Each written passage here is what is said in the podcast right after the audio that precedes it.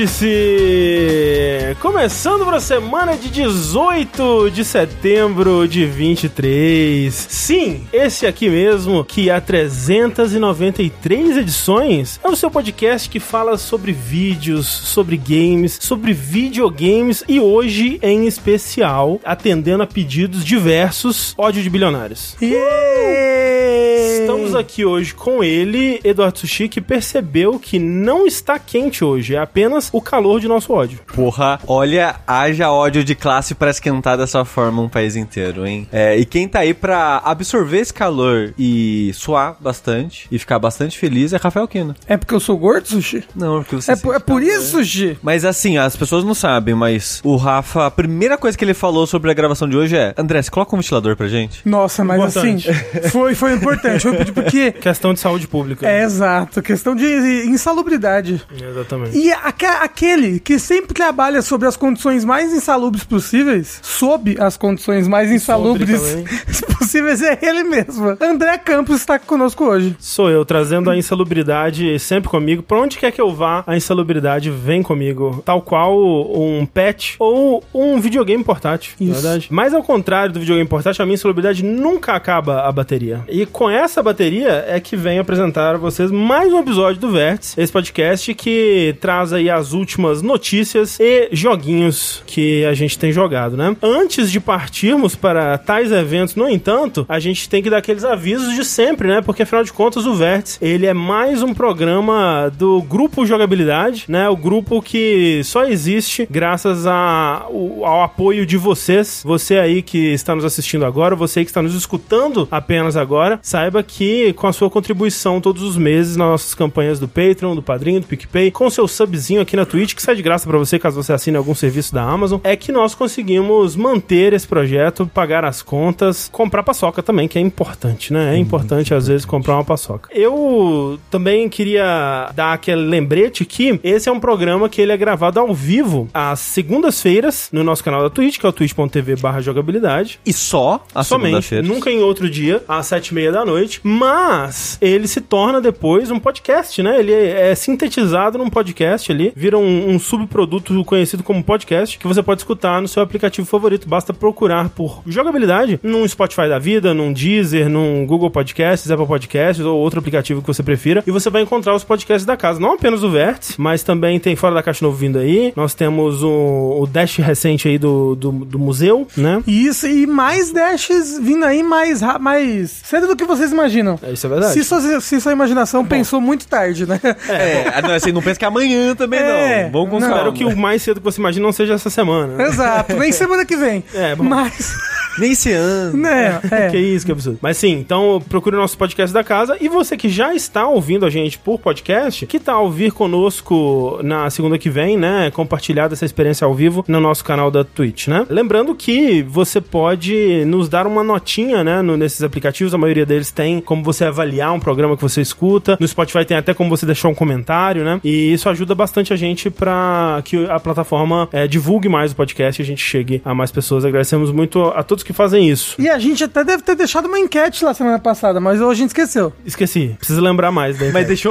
Não, não, não, deixei. Ah, tá. Então Esqueceu. esqueceu de deixar. É. É, Deixar, é que às vezes deixar. esquece de ver o número. Às vezes também. Mas- mas é, é vez- muitos pontos de falha, né? Então, quanto mais pontos de falha, mais. Pior que tava no streak bonitinho. Tava, né? Mas é mais isso. fácil de falhar. É tudo, tudo que começa bem, logo de- degringola, né? É a vida, né? É a vida, é, a É. vida. É, Mas ó, o, a enquete agora vai ser: Você é um amante de calor? Putz. Nossa. Né? Sim ou Tem não? que ser essa, né? Tem que ser as três opções. Pera o aí, que você prefere? Frio, calor ou zero graus? Pra mim é perfeito. Mas aí as pessoas vão escolher zero grau. É, Todo mundo sabe que piada. a piada não pode. Não pode ser piada. É, eu ia falar pra escolher, ah, tinha o Henrique ou o Ricardo, né, Não. que o, né, É verdade, os dois são. Caraca, é são, verdade. eles são vilões. Eles são eles Ricardos de opostos. É, exato. Caralho. É que um é com R e o outro é com dois R no começo. né? Se você diz. É, mas O outro é Ricardo com PH. dá pra fazer um, um anime com isso daí. Não faremos um anime agora, mas vamos começar aqui com a nossa principal notícia de hoje, que vai ser é, todas as pataquadas da dona Unity que preencheram aí, você, não sei vocês, mas quem acompanha aí, né, segue perfis de notícias de videogames, eu acho que teve essa experiência de ficar acompanhando, assim, cada vez mais ela se afundando num, num buraco de, de coisas esquisitas, mas não vamos fazer isso sozinhos, né, afinal de contas, eu nunca abri uma Unity na minha vida. Eu, eu, Vocês já, né? eu já abri. Já. Eu já abri. Eu- a minha pós-graduação foi, foi com Unity. Mas eu nunca publiquei um jogo comercial em É Unity. minha eu também vida. nunca. Isso aí realmente, né, Exatamente. você. É, aí mas você eu- venceu. É o meu. TCC foi feito em Unity. Então, gente, pra falar com a gente aqui dessas pataquadas da, da Unity, a gente trouxe então alguém que trabalha com a engine há anos, né? Desenvolveu aí um dos melhores jogos de 2021, na opinião do, do jogabilidade, que é o Unsighted, na Unity, veja só. É verdade. É, e vem aqui pra dar essa perspectiva de quem literalmente vive disso, né? Que a já de casa, Tiane Pixel, seja bem-vinda. Oi, pessoal. Uh! Valeu pelo convite. Enfim, né? Essa semana foi muito complicada para todo mundo aí que desenvolve com Unity. Aí eu não sei muito bem como vocês preferem, se a gente dá uma apresentação, ah, o que, que é a Unity, não sei o quê, porque eu sinto que muita gente, assim, o pessoal mais que só joga jogo, nunca teve muito contato com desenvolvimento, às vezes não tem nem muita noção, né, do que, que isso é tão importante. Pois é, até pra entender o impacto que isso pode ter, né? Mas Sim. antes disso ainda, eu queria que você falasse um pouco da sua jornada, há quanto tempo você trabalha com desenvolvimento e quanto desse tempo até que é com a Unity, né? Sim, então, com desenvolvimento de jogo eu trabalho desde muito pequena. Com Unity especificamente foi quando eu comecei a pensar um pouco em me profissionalizar. E isso já tem tipo uns 10 anos. Comecei assim quando eu tava quase terminando o ensino médio e a minha faculdade inteira eu fiz basicamente usando Unity, aprendendo coisas com Unity. Eventualmente quando eu fui trabalhar em outros estúdios, todos os cargos eram com Unity Hum. e talvez as pessoas estão pensando assim, putz, nossa, mas a Tiane é veste a camisa da Unity, não sei o quê. mas não sou só eu, assim, tipo, tem um estudo recentemente da Adrenaline, que eu tenho um link aqui, eu não sei se dá pra gente colocar, que mostra que 83% dos estúdios brasileiros usam Unity. Tem outras pesquisas do mercado internacional que tem uns dados parecidos do mundo inteiro, assim, tipo, jogos. Hoje em dia, 70% dos jogos estão sendo feitos na Unity. Você tem Nossa. Cargos que. O cargo, inclusive os cargos que eu já tive antes de, de estar no Studio Pixel Punk, que é tipo a Senior Unity Developer. A pessoa constrói uma carreira em cima da Unity e isso é super comum hoje em dia. E assim, olhando agora em retrospecto, talvez é fácil de ver como isso não era muito saudável para a indústria. E nunca foi. É, mas é, é que eu me lembro, Tiane, também, é que a Unity foi uma das primeiras dessas engines que todo mundo podia usar e tinha um licenciamento mais amigável, né? Sim. Pra você fazer o seu jogo e ele, ele lidava com 3D, né? Porque É, a gente tinha exato, os Game exato. Makers da vida, o RPG Maker, mas a Unity foi uma das primeiras que lidava com 3D. Lidava e- com é, portar pra outras plataformas, né? Pra Exato, celular, é. né, Na época que foi logo ali 2008, assim, né? Tipo, eu lembro que quando, quando eu comecei a estudar Unity, acho que a, a Unreal ainda era mais inacessível, sabe? E hoje em dia a Unreal, a Unreal é super mais acessível. Por causa da Unity. Exato, foi pela concorrência. É, porque antigamente, tipo, antes da, da Unity se popularizar, você tinha, tinha Unreal, mas ela era muito cara, assim. Então não dava pra você aprender ela e aí entrar numa empresa já sabendo. Muitas vezes você começava a aprender ela depois que você foi contratado, porque a empresa tinha ali os recursos. E isso não, não era muito, muito bom pro desenvolvimento dos jogos no geral. Aí a Unity veio com todo o propósito dela de democratizar o desenvolvimento de jogos. E assim, eu não conheço muito pessoalmente o pessoal que, que fundou a Unity e tudo mais, mas eles pareciam pessoas minimamente legais, assim, com, com essas ideias. E não é à toa que foi uma engine que eu, eu dediquei muito tempo da minha vida, porque, sei lá, eram alguns ideais que, que eu me identificava e dava pra ver ali um impacto positivo na indústria, assim. Como eu falei, assim, Uhum. poxa, a minha vida inteira, agora, assim, putz, com a Fê, a gente comprou um apartamento por causa Sim. dessa droga dessa engine.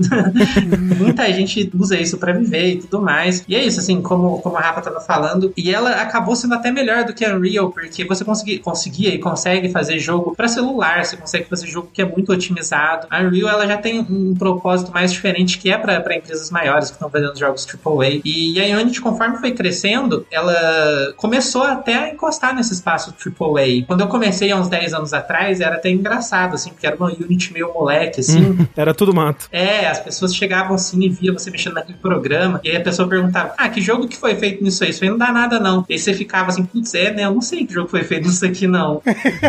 Mas, pô, hoje em dia tem o Silk Song, alguém Não, é falou absurdo. ali. O Silk Song, eu acho que é um dos jogos mais esperados aí, é feito nele. Os jogos do Pokémon, recentemente, estão quase todos sendo feitos na Unity. Pokémon Go, né? Tipo, os jogos da MiHoYo, né? Genshin Impact, assim, é, Star é, é tudo Sim. Unity. E, tipo, esse que é o impressionante, né? Que vai desde desses dos maiores jogos da indústria, dos, dos jogos mais absurdamente gigantescos, até jogos super pequenos feitos por uma ou duas pessoas, né? Dos mais distintos estilos, desde o 3D a pixel art, né? Então, Uhum. ela pegou, ela abocanhou um, um espaço muito grande do mercado, se tornou realmente uma das ferramentas de desenvolvimento de jogos mais importantes que a gente tem. Absolutamente incontornável quando você vai falar desse assunto de pô, popularização das ferramentas, democratização de desenvolvimento de jogos, né? Como você disse. Então, acho que esse é um parte do contexto, né? É, um, um ponto que é legal trazer também, Hum. é que eu, eu vi alguém comentando aqui, e que eu já tive experiência também, é que a Unity ela também não é só usada em jogo. Sim. Esse negócio aí agora não tá ferrando só com a indústria dos jogos, porque, por exemplo, eu já trabalhei numa empresa que fazia modelos para arquitetura, onde você poderia andar dentro de, de, de uma casa antes de comprar ela e tudo mais. Tem aplicações na medicina, eu não tive contato diretamente com essas aplicações. Eu tenho uma amiga que trabalhou fazendo modelos de biologia, né? De Hum. corpos e órgãos e tudo mais. É, Eu, então. eu tenho um amigo que trabalha com aplicações de arquitetura, por exemplo. E se eu não me engano é Unity, porque ele, ele fez faculdade de jogos e também Sim. aprendeu Unity na faculdade. né, nesse meio de arquitetura, assim, tá muito dominado também, assim, por Unity. E outras aplicações. Teve uma vez que eu trabalhei fazendo uma interface para recepção de uma empresa, assim. Tipo, a Unity é tão Nossa. flexível que o menu da, da recepção era feito em Unity, sabe? Caramba. E é isso, não é só no Brasil que é assim, é uma ferramenta muito flexível. E aí, desde o estudante que está começando agora, podia baixar a Unity ali de graça, até o pessoal AAA, tem anos de carreira, estava usando a mesma ferramenta. Se eu não me engano, até 2015 ela era vendida com uma licença vitalícia, né? E aí, ou alguma data perto dessa. Então, a Unity acabou seguindo aí o caminho da. Ah, eu não sei, eu tô sem palavra. O caminho da porcaria dos softwares. Que, tipo o Photoshop antigamente, que você comprava. Mas total, é isso Você mesmo. comprava o Photoshop numa caixinha. Ele era caro, mas era seu. Você podia fazer o que você quiser com ele. Você podia enfiar no seu bumbum. Você podia fazer quantas fotos você quiser nele e vender suas fotos e não sei o que. A Unity era assim. Mas aí, eventualmente, ela percebeu que ela podia ganhar mais dinheiro. E ao invés de vender pra você uma vez só, ela decidiu vender uma assinatura e os- o programa não é mais seu. Se você parar de pagar a assinatura, você para de usar. Isso nos, nos níveis mais, mais altos. Ela ainda tem a, a versão de graça dela, mas quando você chega, se você tá, coloca um jogo pra vender, ou mesmo um jogo free to play, mas que vai dar lucro de algum jeito, você chega a ter, eu acho que era 200 mil de 200 mil, mil isso. dólares de revenue, que é diferente de lucro. Depois, mais pra frente, a gente explica por que, que essa,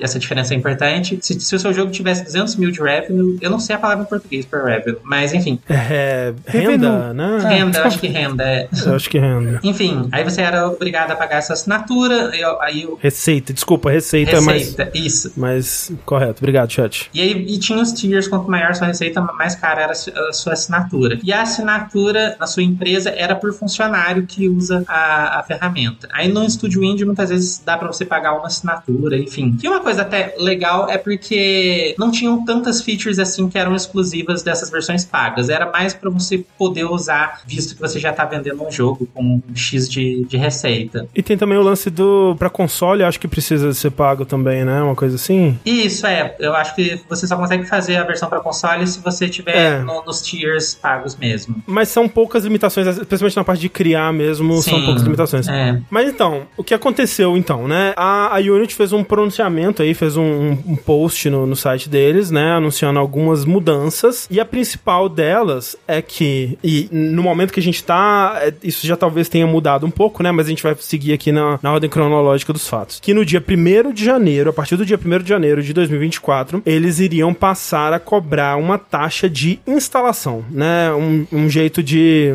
Importante que do jeito que você colocou, parece que você tá instalando Unity. Não, é a instalação do jogo Do que jogo, você criou é. em Unity. Exato. Eles vão cobrar dos desenvolvedores de jogos para cada vez que aquele jogo for instalado no computador de um, de um jogador, né? É, uma analogia aí que é bom manter em mente, que às vezes as pessoas não têm noção. Imagina se o YouTube cobrasse do youtuber toda vez que alguém assiste o vídeo dele. É uma loucura É, tipo, desse, desse nível. É tipo isso, exato. Aí se você assiste o jogabilidade, você tá dando prejuízo pro jogabilidade. É completamente ao É contrário. um pouco isso, é um pouco isso mesmo. E, e essa taxa, ela vai variar ali de acordo com o plano da Unity que a pessoa tá usando, né? Vai variar de acordo com o número de instalações. Então tem coisas tipo, a, o maior valor que ela pode ser é 20 centavos por instalação e acho que o menor é tipo 2 centavos, uma coisa assim, mas ela varia de acordo com o número de instalações, né? Então quanto mais vezes o jogo for instalado, mais barato vai ficando. É, um ponto sobre isso, já começa a loucura aí que, que É. quem vende menos paga mais. Eu, Exatamente, você já consegue ver quem que ela tá querendo privilegiar com Sim. esse, esse tipo de decisão, né? Então, se você vende menos, se você o jogo é instalado menos, você paga mais. né? Não deveria ser tipo, pô, esse cara aqui que já tá ganhando milhões, talvez, ele não deveria pagar um pouco mais, né? Mas tudo bem, né? Não é a primeira vez que a gente vê isso na sociedade também, né? Me parece que isso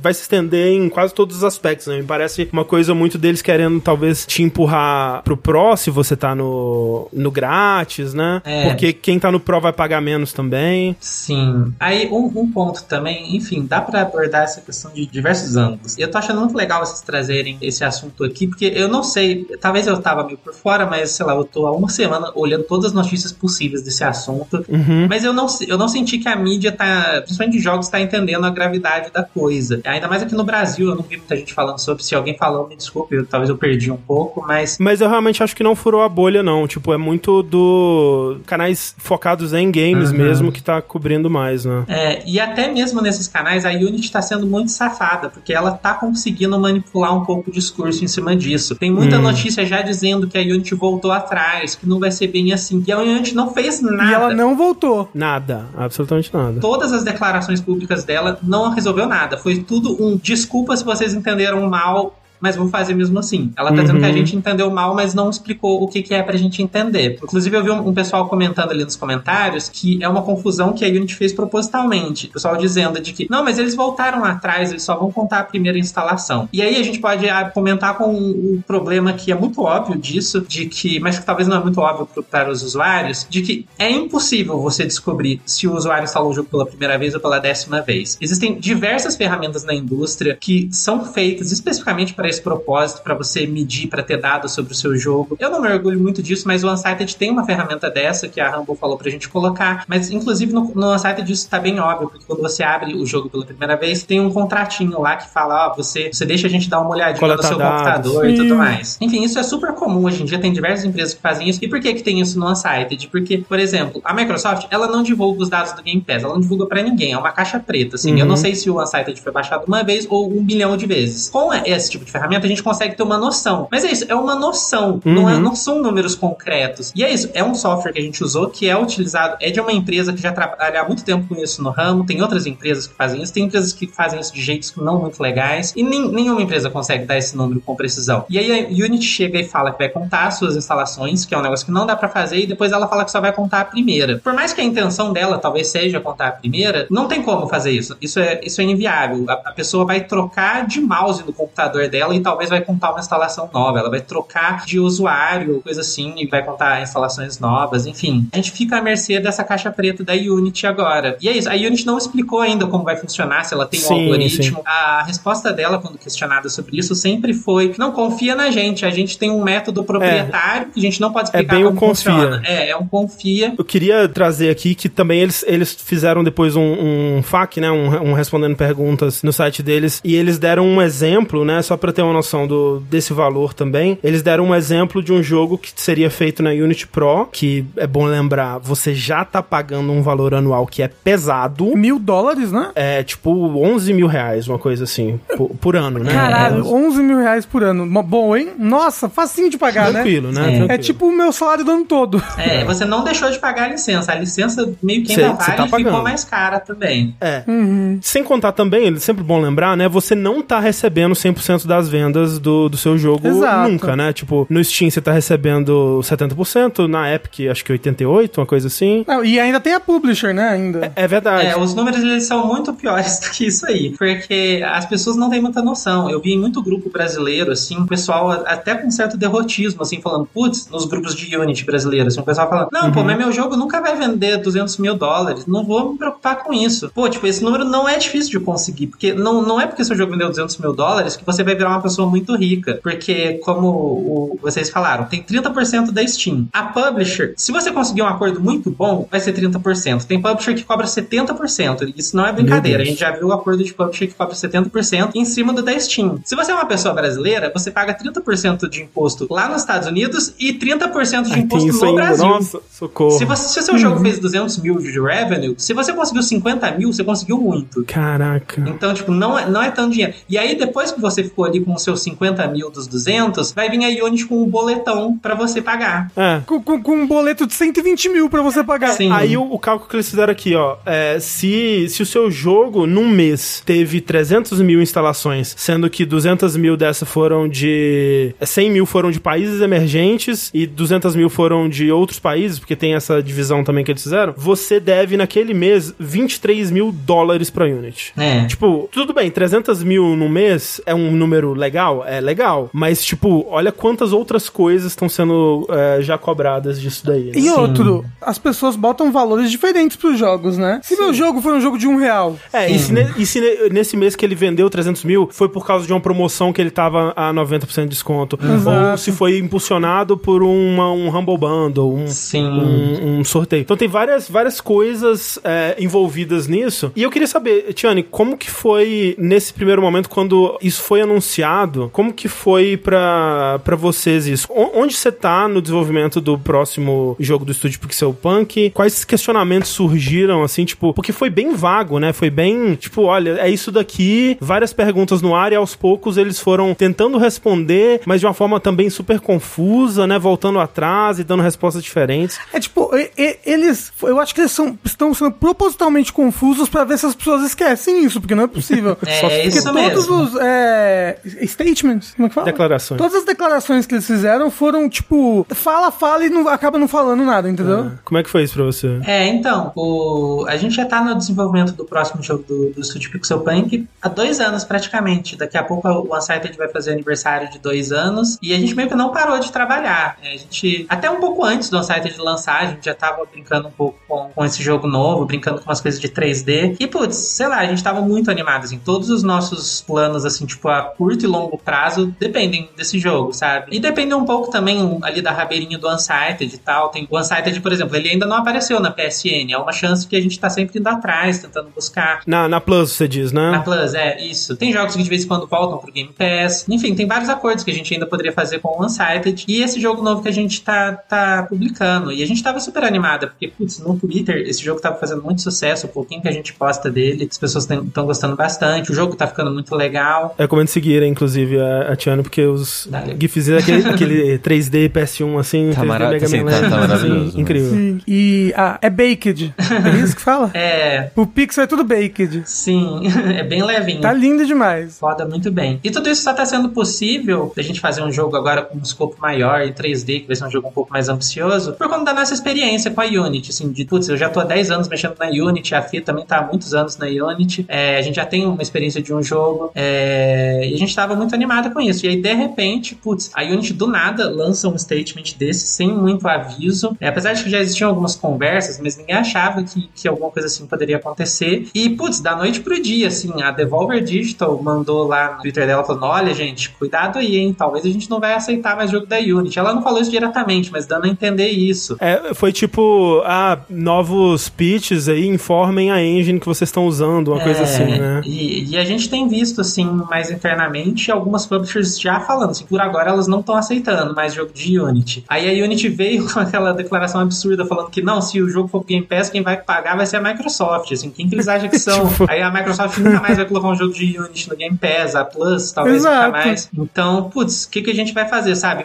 Até um pouco naquela questão de preservação, sabe? Se o Unsighted ficar por aí, tem algum risco, talvez, da gente ter prejuízo? Talvez. A gente vai ter que Sim. tirar o Unsighted. Porque é retroativo, né? É, o Unsighted foi lançado antes disso e vai cobrar nele também. É, é não, tipo, isso, não... isso- isso não pode ser legal. Então, a gente vai chegar nisso, mas é retroativo no sentido não que vai cobrar todos os anos que a Unsighted tava à venda, né? Mas a partir de 1 de janeiro de 2024, os jogos que já existem vão começar a contar também e serem cobrados nessa mesma lógica, assim. Tipo, esse esse é absurdo. É, e, é isso, assim, tipo, é, ah, o Unsighted já, já é um jogo mais antigo, mas, poxa, se a gente conseguisse uma plus, assim, da vida e trouxesse uma, uma- um novo pico de interesse no jogo, a gente tava talvez ia encostar nesses números de novo e começou a cobrança da Unity, que eu não sei até onde vai, porque eles podem cobrar por jogo pirata, eles podem cobrar por reinstalação, eles podem. Na Plus, eu não, não tenho muitas informações sobre a Plus, mas eu imagino que talvez ela é tanto uma caixa preta quanto é o da Microsoft, então muita gente pode baixar e a gente não tem noção de quantas pessoas vão baixar. Então é, É. um risco colocar agora o jogo nesse serviço, sabe? E é realmente um conjunto de. A comunicação, né? Como a gente tava falando, talvez seja até intencional de tão ruim que foi feito, né? Porque Sim. vieram, assim, várias perguntas muito óbvias, né? Muitas dúvidas, muito. que todo mundo teve, todo mundo começou a manifestar essas dúvidas e eles começaram a, a responder de uma forma muito bizarra. Então, por exemplo, a primeira, né? Acho que é a mais comum, né? Ok, vai cobrar por instalação, é, uma instalação por jogo ou toda vez que o jogo for instalado? Aí eles falam, não, toda vez que o jogo for instalado. Então, né, se eu, por exemplo, no, no PS5, que tem um HD, um SSD minúsculo, né, e tem que desinstalar. Às vezes eu tô jogando um jogo, mas pra ver um lançamento eu acabo tendo que desinstalar aquele jogo, vou jogar um lançamento e fico fazendo esse, esse vai e vem. O né, Switch de- também, direto você Switch. fica arquivando, Sim. né, os jogos. É. E aí você depois instala de novo, baixa e instala de novo. Cada uma dessas instalação, instalações vai estar cobrando o, o valor pro, pro desenvolvedor. Sim. Daí, e se eu quiser instalar no meu PC e no meu Steam Deck, por exemplo? Duas instalações também. Sim. Cada uma dessas vai contar por uma instalação. E se o meu jogo for de graça? É. Azar o seu. Se não quis cobrar pelo seu jogo, o problema é seu, não é, É, problema meu. Isso é importante lembrar até um- uma frase que o Rictello falou, há lá, uns dois, três anos atrás, É. que o desenvolvedor que não monetiza os jogos são burros. Exato, exato. né? Então, né, você já vê a mentalidade dele aí. Então, Isso foi uma ameaça e ninguém percebeu. é. o negócio é que a gente ainda não falou o nome do diabo, né? É, não, a gente vai chegar A lá. gente tem que chegar, É. porque quem diria que o Bolsonaro tava envolvido nisso o tempo é todo, verdade. né? É, a pessoa, quando ela é má, ela tende ao Bolsonaro, né? Ela vai Exato. virando cada vez mais é, é, o, parecida. é Star Wars, essa porra. Uma outra coisa interessante, eu vi a Fê, a Fê tá participando ali no chat, mas ela tá ali no, Ela no quarto dela ali,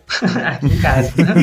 mas ela falou ali, outro, outro ponto interessante é que a Epic tem uns acordos assim de é, do jogo tá disponível de graça na, na Epic de vez em quando, que são uns acordos muito legais Sim. pro jogo indie, mas aí vai ser muito engraçado, né? Ver a Unity pedindo pra Epic pagar pra ela alguma Exato. coisa, enfim. Não, e ela fala isso, né? Tipo, ah, eles vão pagar, mas pera, você falou com eles, né? Hum, tipo, é, não, nada, não tem ela- nenhum, nenhuma declaração dessas lojas falando que estão de acordo com isso. Outra coisa, e se, por exemplo, vamos supor, né, um- uma situação imaginária, nunca aconteceria, mas se jogadores mal intencionados acharem, sei lá, ruim, por exemplo, de al- alguém colocar pronomes nos jogos, não sei. Ah, ninguém nunca assim. acharia isso, André, Não, para. im- impossível. E se organizarem pra criar, por exemplo, um programa que fica desinstalando e instalando o jogo 24 horas por dia e, e distribui isso, né, assim, pra prejudicar o, o- o usuário. Como é que Sim. como é que vocês vão fazer pra lidar? Vocês vão conseguir identificar isso, né? É, e, e de novo, assim, é, esse- esses casos assim de, de jogo com hater, tem casos que a gente fica sabendo aí, mas acontece o tempo todo com o jogo indie, assim. Com o Unsighted teve um pouco de backlash por causa da questão dos pronomes também. Eu acho que essa coisa de pronomes tem uma coisa aí que o pessoal não gosta mesmo, né? Não gostam de. Meu Deus, no- Sei lá todo mundo quê, odeia mas- português. né? Ninguém É, faltaram as aulas. Todo Enfim. mundo odeia gramática. E, putz, eu, eu converso, assim, às vezes com, com outros devs, com jogos, assim, putz, que às vezes não são nem tão populares quanto o Unsighted, e mesmo assim tem um público muito empenhado em odiar esses jogos, sabe? Sim. E uma pessoa dessas na casa, assim, é aquilo, não existe DRM que não tem como você craquear. Alguém vai inventar um Uhum. software que vai conseguir ficar instalando o seu jogo infinitas vezes e, e gerando cobrança pra você, sabe? E não subestime os haters da internet. As pessoas são motivadas pra fazer isso. Ainda mais por essas, por essas questões contra pessoas marginalizadas e tudo mais. Tipo, eu fico pensando a pessoa, às vezes ela. A pessoa descobre até o que que triga ele achar que tá instalado. Às vezes nem precisa de instalar. Sim. Aí tá instalando o jogo 100 mil vezes por segundo. É, Só cutucando o software de registro, É. né, uma folha. é, basta ele descobrir qual função que manda e tudo mais Exato, e ficar triggerando exato. essa função toda hora. E aí, assim, né, também tem a questão, no caso de cópias que são dadas, ou, né, por exemplo, campanhas de caridade, né, onde o dinheiro tá indo, pô, quem diria, pra caridade, né? Aí eles falam assim, não, pô, no caso de campanhas de caridade, a gente não vai cobrar, tá tudo bem, a gente vai identificar isso e tudo mais. Como? Como? Como que vocês vão saber de onde tá vindo essa aqui do É. Steam, É, né? e Porque... não, e aí agora é uma notícia, eu acho que de hoje, de um dev que chegou, conseguiu conversar com alguém da Unity, que ele falou, tá, beleza, eu tô fazendo aqui o meu jogo. Eu não lembro muito bem específico que foi agora essa notícia, que era uma pessoa que tava fazendo um jogo, que tava num, num bundle de caridade, que era uma caridade sobre Planet Parenthood, que lida com coisas sobre, É. acho, questões de aborto e tudo mais. Isso, isso. É uma ONG que cuida, tipo, fornece desde preservativo a anticoncepcional a aborto, realmente. É tipo de Isso, saúde é. reprodutiva no geral, né? É, e aí o que a pessoa ouviu da Unity é que não, essa, essa caridade é política demais e a gente não quer apoiar isso aí. Então isso não conta como caridade. Então, primeiro que como eles vão diferenciar qual é, é a instalação da caridade e você tem que agradar a Unity na sua caridade. Exato. Depois do sem política nos meus jogos, é sem política na minha caridade também. É. né? É a nova. Sim. E aí, assim, né, tipo, tem isso que você tava falando de como que eles vão identificar essas instalações ou essas campanhas e tudo mais, porque, tipo, nesse FAQ deles tem, tipo, ok, como que eu vou saber quanto que eu vou dever pra Unity, né? Como que eu vou saber quanto que eu vou precisar pagar pra Unity? É, eles, não, gente, tá tudo bem, a gente é que vai saber. Tá, mas então vocês estão dizendo que vocês vão ter dados precisos, pô, números ali redondinhos sobre, né, todo, todos os, todas as instalações, todos esses, esses valores exatos de quantas instalações e tal, e quanto vocês vão ter que cobrar? Eles, não, a gente vai fazer um estimativo. É, Mas não se preocupe, só vamos errar pra menos. Só vamos errar pra menos. né? Porém, você não pode questionar. Exato, aí tipo, pô, Cara, não, é assim, se você- parece que o sujeito tá falando mentira. É, Não, não. é quando ele tá Aí- falando, aí mas é manda essa, assim. é essa, é esse. Mas, cara, se vocês cometerem um erro, tipo, eu posso fazer uma auditoria disso, eu vou ter acesso a algum desses dados? Não. É, uma coisa que eles falaram é: ah, tá, se você achar que tá estranho, entra em contato ali com o nosso suporte. E a gente sabe como funcionam essas coisas. Que eles vão É. cobrar primeiro e depois, talvez, você vai ficar, sei lá, anos nesse suporte, numa fila de suporte, e provavelmente não vão resolver a sua situação, porque esses, esses negócios nunca funcionam. Parece paródia mesmo, né? É. Assim, é muito, muito absurdo. E assim, o chat já tá falando, gente, isso é legal, isso não é legal. Essa é a questão, Gente, né? isso é legal, não é, possível. Porque, tipo, eu não entendo, né, muito de leis, e especialmente de leis estrangeiras, né? Mas eu tava vendo um- uma live que um youtuber que eu ah, gosto bastante, inclusive, que é o Richard Hogue, que ele é um, um advogado que trabalha com, entre outras coisas, videogames. Ele faz, ele cobre coisas judiciais, assim, de, de videogames, né? E ele tava vendo, né, e eu vi isso em outras notícias também, que tinha, em 2013, um termo de usuário final, onde eles diziam que eles podem modificar ou encerrar os termos de serviço quando eles quiserem, né? Isso tá lá desde 2013, assim, tudo bem. Tanto que o- uma coisa que rolou em 2019 foi aquela treta com o Spatial OS, né? Que era aquela ferramenta de multiplayer em nuvem, né? Isso até acabou cancelando aquele jogo do, do Bossa Studios, né? O Worlds Adrift, né? Que até foi reanunciado agora como o jogo do, do, do personagem com gancho e tal. Porque eles baniram essa ferramenta, né? Essa, esse, essa funcionalidade, né? Esse, esse add-on, sei lá como é, que, como é que se chamaria. E aí muitos devs na época ficaram com medo. Pra acalmar, eles colocaram assim que, não, gente, se você tá numa versão da Unity e não atualizar o seu projeto, você não precisa concordar com termos que surgirem depois daquilo. Então, pô, se, por exemplo, no caso da Tiana, que lançou o OneSite em 2021 sob um termo de serviço específico, supostamente você não precisaria concordar com esse novo termo de serviço e o OneSite estaria livre dessas novas cobranças. E eles até na época fizeram uma página do GitHub para acompanhar essas mudanças no termo de serviço e tudo mais. Inclusive, né, nessa de 2019 tinha lá escrito que você tem um direito intransferível, não exclusivo, livre de royalties, de distribuir o Unity Runtime, que é o que eles estão pegando para cobrar, né? Essa instalação que eles estão pegando pra para cobrar, como parte de seus projetos. O que, né, não, não resolve os problemas, mas já seria alguma coisa, né? Pelo menos os projetos anteriores estariam livres disso, né? Ou se você tá desenvolvendo um jogo agora, você pode voltar para uma versão antiga da Unity, né? E não atualizar mais e pelo menos terminar esse projeto, você tari- estaria livre disso. Mas não é que os filhos da puta foram lá e deletaram o GitHub e tiraram isso do- dos termos de serviço? Sim. E pode?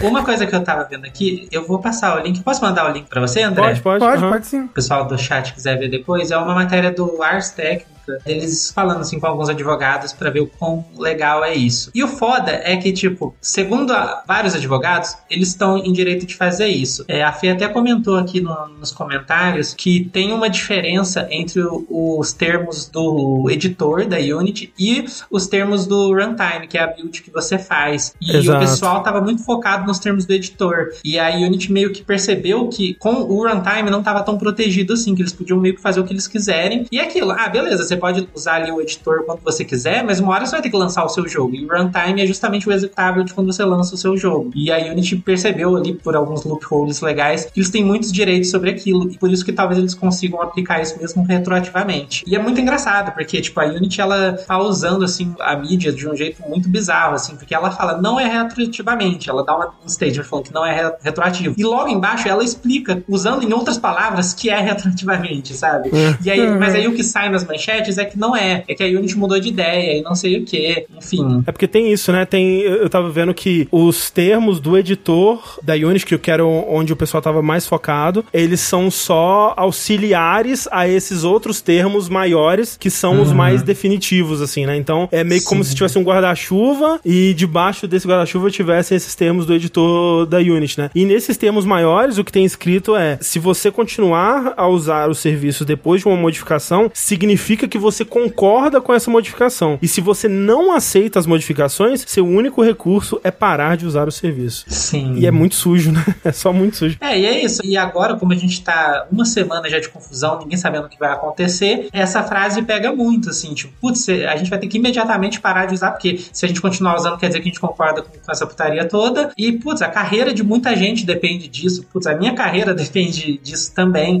Agora eu tô aqui correndo para tentar aprender outras coisas, ver o que, que dá para salvar. E, assim, é muito agressivo, assim. Você é lindo, falou, mudança unilateral de contrato não é proibido por lei? Supostamente, né? Mas é aquilo, tipo, esse Richard Hogue tava, tava falando nesse, nessa live dele, que, tipo, os, nos contratos, né, no que tange ali o que tá escrito nos contratos, eles estão cobertos, eles estão, ele tá, tá tudo certinho, né? Eles supostamente podem fazer isso. Mas o que ele diz também é que a questão é que você ainda pode levar isso para um, um, processo ou alguma coisa do tipo, porque não é porque tá escrito lá que aquilo é possível, né, de ser feito legalmente, né? Tipo, eu posso escrever no contrato que todo usuário de Unity vai ter que me mandar o pâncreas no, no correio e, tipo, não tem como isso acontecer, né? Uhum. Então, tipo, você, você ainda pode ir no, no na justiça para ver, mostrar para alguém, olha, olha esse absurdo que a pessoa tá, tá fazendo aqui e ver se tem algum jeito de, né, de, de reverter isso de alguma forma. É, uma, uma outra dúvida, rapidinho, só um parênteses aqui, que uhum. eu vejo muito essa dúvida e eu acho que é legal de esclarecer, que eu já vi ali nos comentários algumas vezes. A pessoa perguntando, putz, na verdade isso não vai afetar o jogo free-to-play, porque o jogo free-to-play nunca vai fazer 200 mil ou 1 milhão de, de revenue. Tem que lembrar que, primeiro, muito jogo free-to-play tem microtransação, e aí, por mais que a maioria dos usuários nunca gaste dinheiro com aquele jogo, vai ter, o pessoal chama, né,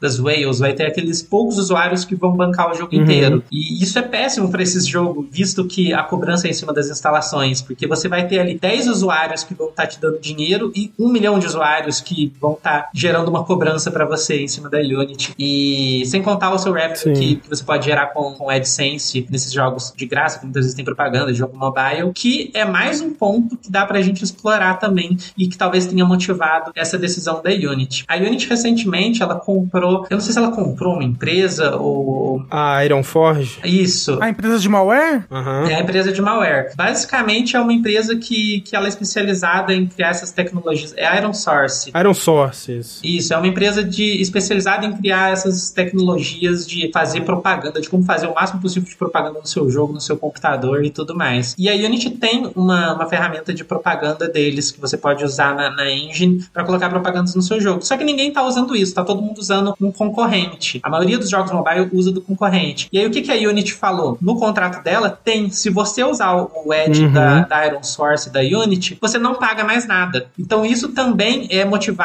por uma decisão da Unity agressiva de tentar, sei lá, enterrar esse concorrente e que forçar todo mundo a usar o, o AdSense da Unity. E aí eles não só eles vão ganhar dinheiro em cima desses ads agora diretamente, mas também vão acabar com um concorrente que não vai ter muito o que fazer, porque a Unity é muito mais poderosa. Sim, sim. E tipo, eu tava pensando sobre isso, né? Qual que é o, o objetivo deles com isso? Porque você olha para isso e fala, caraca, será que eles são só muito burros? E, né, eles são um pouco burros, né? Mas é claro que tem muito mais uma decisão mais profunda aí, né? E inicialmente eu tava pensando que seria algo tipo, pô, será que é uma coisa de negociação, assim, tipo aquilo? Alguém que entende negociação vai te falar, pô, você vai fazer negociação, você primeiro joga, você quer, sei lá, 5 mil, aí você pede 10 mil pra quando você abaixar depois, a pessoa não achar que perdeu alguma coisa ali. Então, tipo, eles jogam a pior situação possível agora, pra quando eles voltarem atrás e ainda for uma situação ruim, é, as pessoas meio que aceitarem, né, entre aspas. Assim. E já tá meio que acontecendo meio isso. Meio que isso, né? Do jeito que as pessoas é, estão cobrindo E a aí que situação.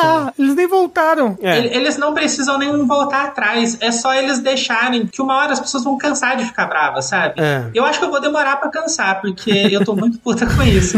Mas a mídia vai enjoar desse assunto, vai passar reto, ninguém vai falar mais nada e eles vão conseguir fazer as coisas do jeito deles. Porque muita gente tá dependente deles. Mas você não acha que o, o CEO do Genshin Impact não vai mandar alguém matar o CEO da Unity? Não, Não, mas até tempo? aí, empresa nesse nível faz acordo. Faz acordo. É, É, eu acho. então. Isso é uma outra coisa suspeita. Agora talvez eu esteja entrando na teoria da conspiração aqui. Uh, Mas tem muito poucas empresas grandes se manifestando sobre isso. É verdade. E é isso que, que vocês falaram, assim, dá pra essas empresas grandes terem os acordos, ficarem tudo, tudo de boa pra elas e quem se ferra vai ser só a gente mesmo, sabe? Porque tem isso, né? De. é, tipo, tem essa, essa- Na superfície parece que pode ser isso, deles tentarem é, jogar essa situação horrível pra ver se cola. Mas realmente tem essa segunda camada que você tava falando do, do lance do, do level play, né? Que é essa ferramenta de, de monetização deles, né? Porque eles até no texto original falam assim: ah, por que, que a gente não escolheu cobrar é, revenue share, né? Que seria o, o método mais tradicional, né? De pegar uma porcentagem da sua receita, né? Em vez de cobrar por instalação. Por que, que eles escolheram cobrar por instalação? Quando você para pensar, cobrar por insta- instalação vai incentivar jogos sendo feitos de uma maneira específica, né? Tipo, e aí volta naquilo que o Rick Tello é, disse um-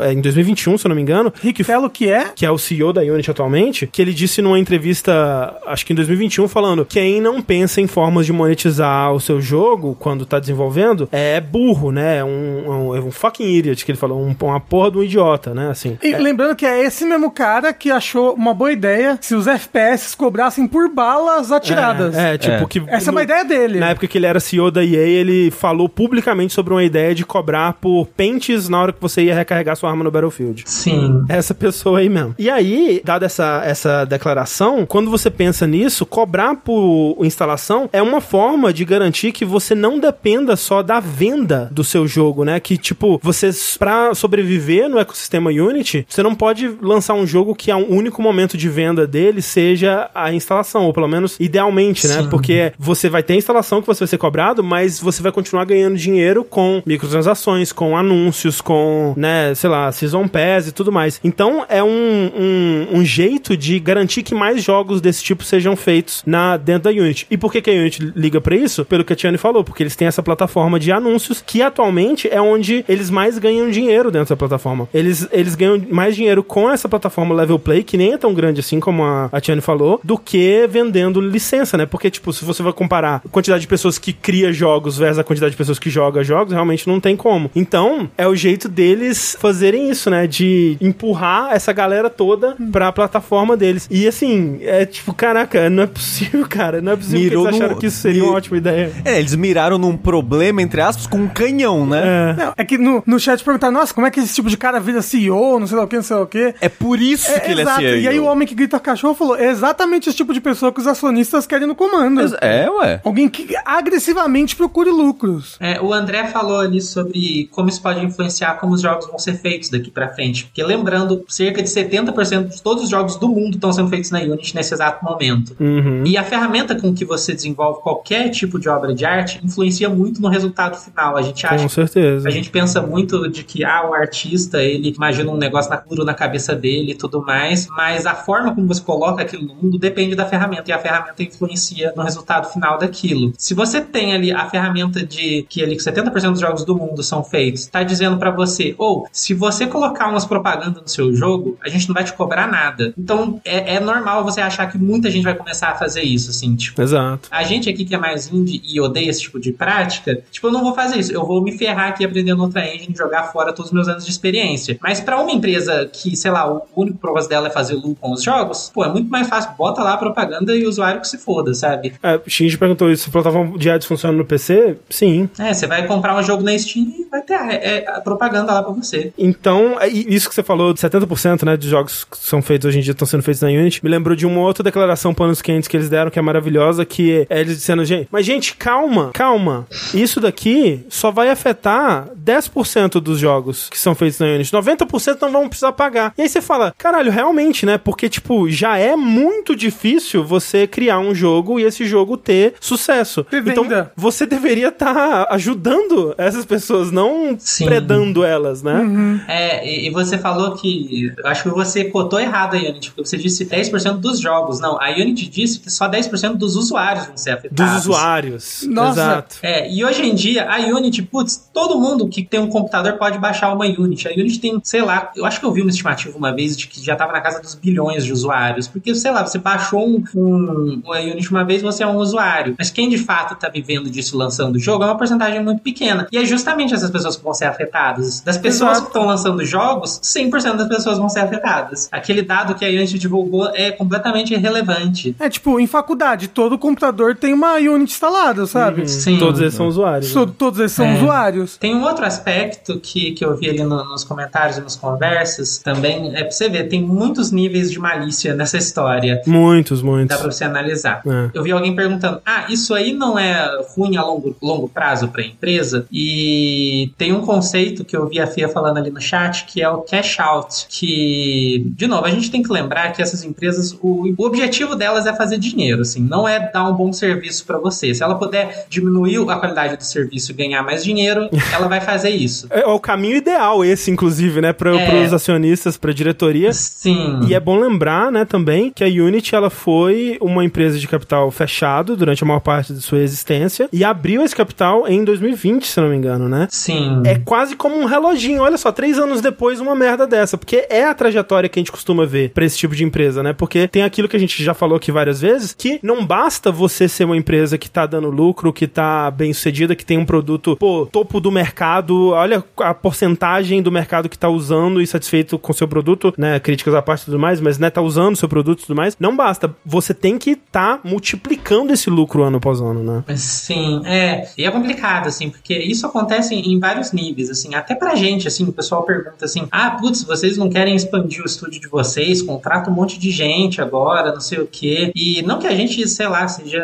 as pessoas mais puras do universo, mas sei lá, a gente acredita nisso, de que, putz, ah, sei lá, já tá dando certo, a gente já tá feliz fazendo os jogos no escopo de- de- que a gente gosta e tudo mais. E a gente vê muitos estúdios que, indies, que às vezes fazem sucesso com o primeiro jogo e aí resolvem crescer assim nessa mentalidade de que você tem que estar sempre crescendo, Sim. não conseguem se organizar muito bem com isso e depois ou vão falir ou sei lá, vai deixar todo mundo desgraçado da cabeça por isso. Isso acontece no escopo assim menor, as empresas do tamanho da nossa, mas isso acontece o tempo todo em empresas enormes também. E a empresa quando, quando ela vai assim pro capital público assim, ela deixa de responder tão diretamente para os interesses ali de quem de fato tá na empresa. Exato. Não que o, o CEO de uma empresa privada é muito bonzinho, mas pelo menos ele tem mais contato com o que está acontecendo e talvez ele pode ter alguma, sei lá, uma conexão mais esperta ali com a empresa que ele tá, que ele é dono. Quando vai pro, pro capital público, tá responde ao investidor. O investidor o que, que ele quer? Ele Sim. quer ver os numerozinhos de mentira dele subindo a qualquer custo. Não importa as consequências disso no mundo real. E se o númerozinho não tá subindo, ele vai ficar puto e vai tirar dinheiro da empresa. E esses investidores muitas vezes nem entendem, né, a, a Não, indústria na qual eles é. estão investindo. Tipo, Sim. eu vi matérias sobre quem são alguns dos investidores da Unity, e é pessoal de, de marketing, é pessoal especulador, né, é pessoal de bolsa valores. Sim. Tipo, Não é uma galera que vai entender, né, o mercado dos videogames, como que funciona, né, e tudo mais. Não é esse tipo de gente. E, e a Tiane tava explicando do, do cash out, né, também. E as É. empresas hoje em dia, elas, elas é tipo. Qual que foi uma recente que fez isso? A Mas- Embracer, não? Não lembro, mas é que, tipo, é, o CEO ele quer que a empresa cresça, cresça, cresça, cresça, cresça, pra depois vender, entendeu? E se livrar daquilo com o máximo de dinheiro possível, É, vocês pegarem o máximo de dinheiro possível, e acabou. Você você nem quer, ah, mas a longo prazo, nem se pensa mais a longo prazo em dia. Se pensa em crescer a empresa o máximo possível e, e se livrar. Porque o cash out é isso. Esse investidor da Unity, pra ele, ele não tem conexão nenhuma com a Unity, assim,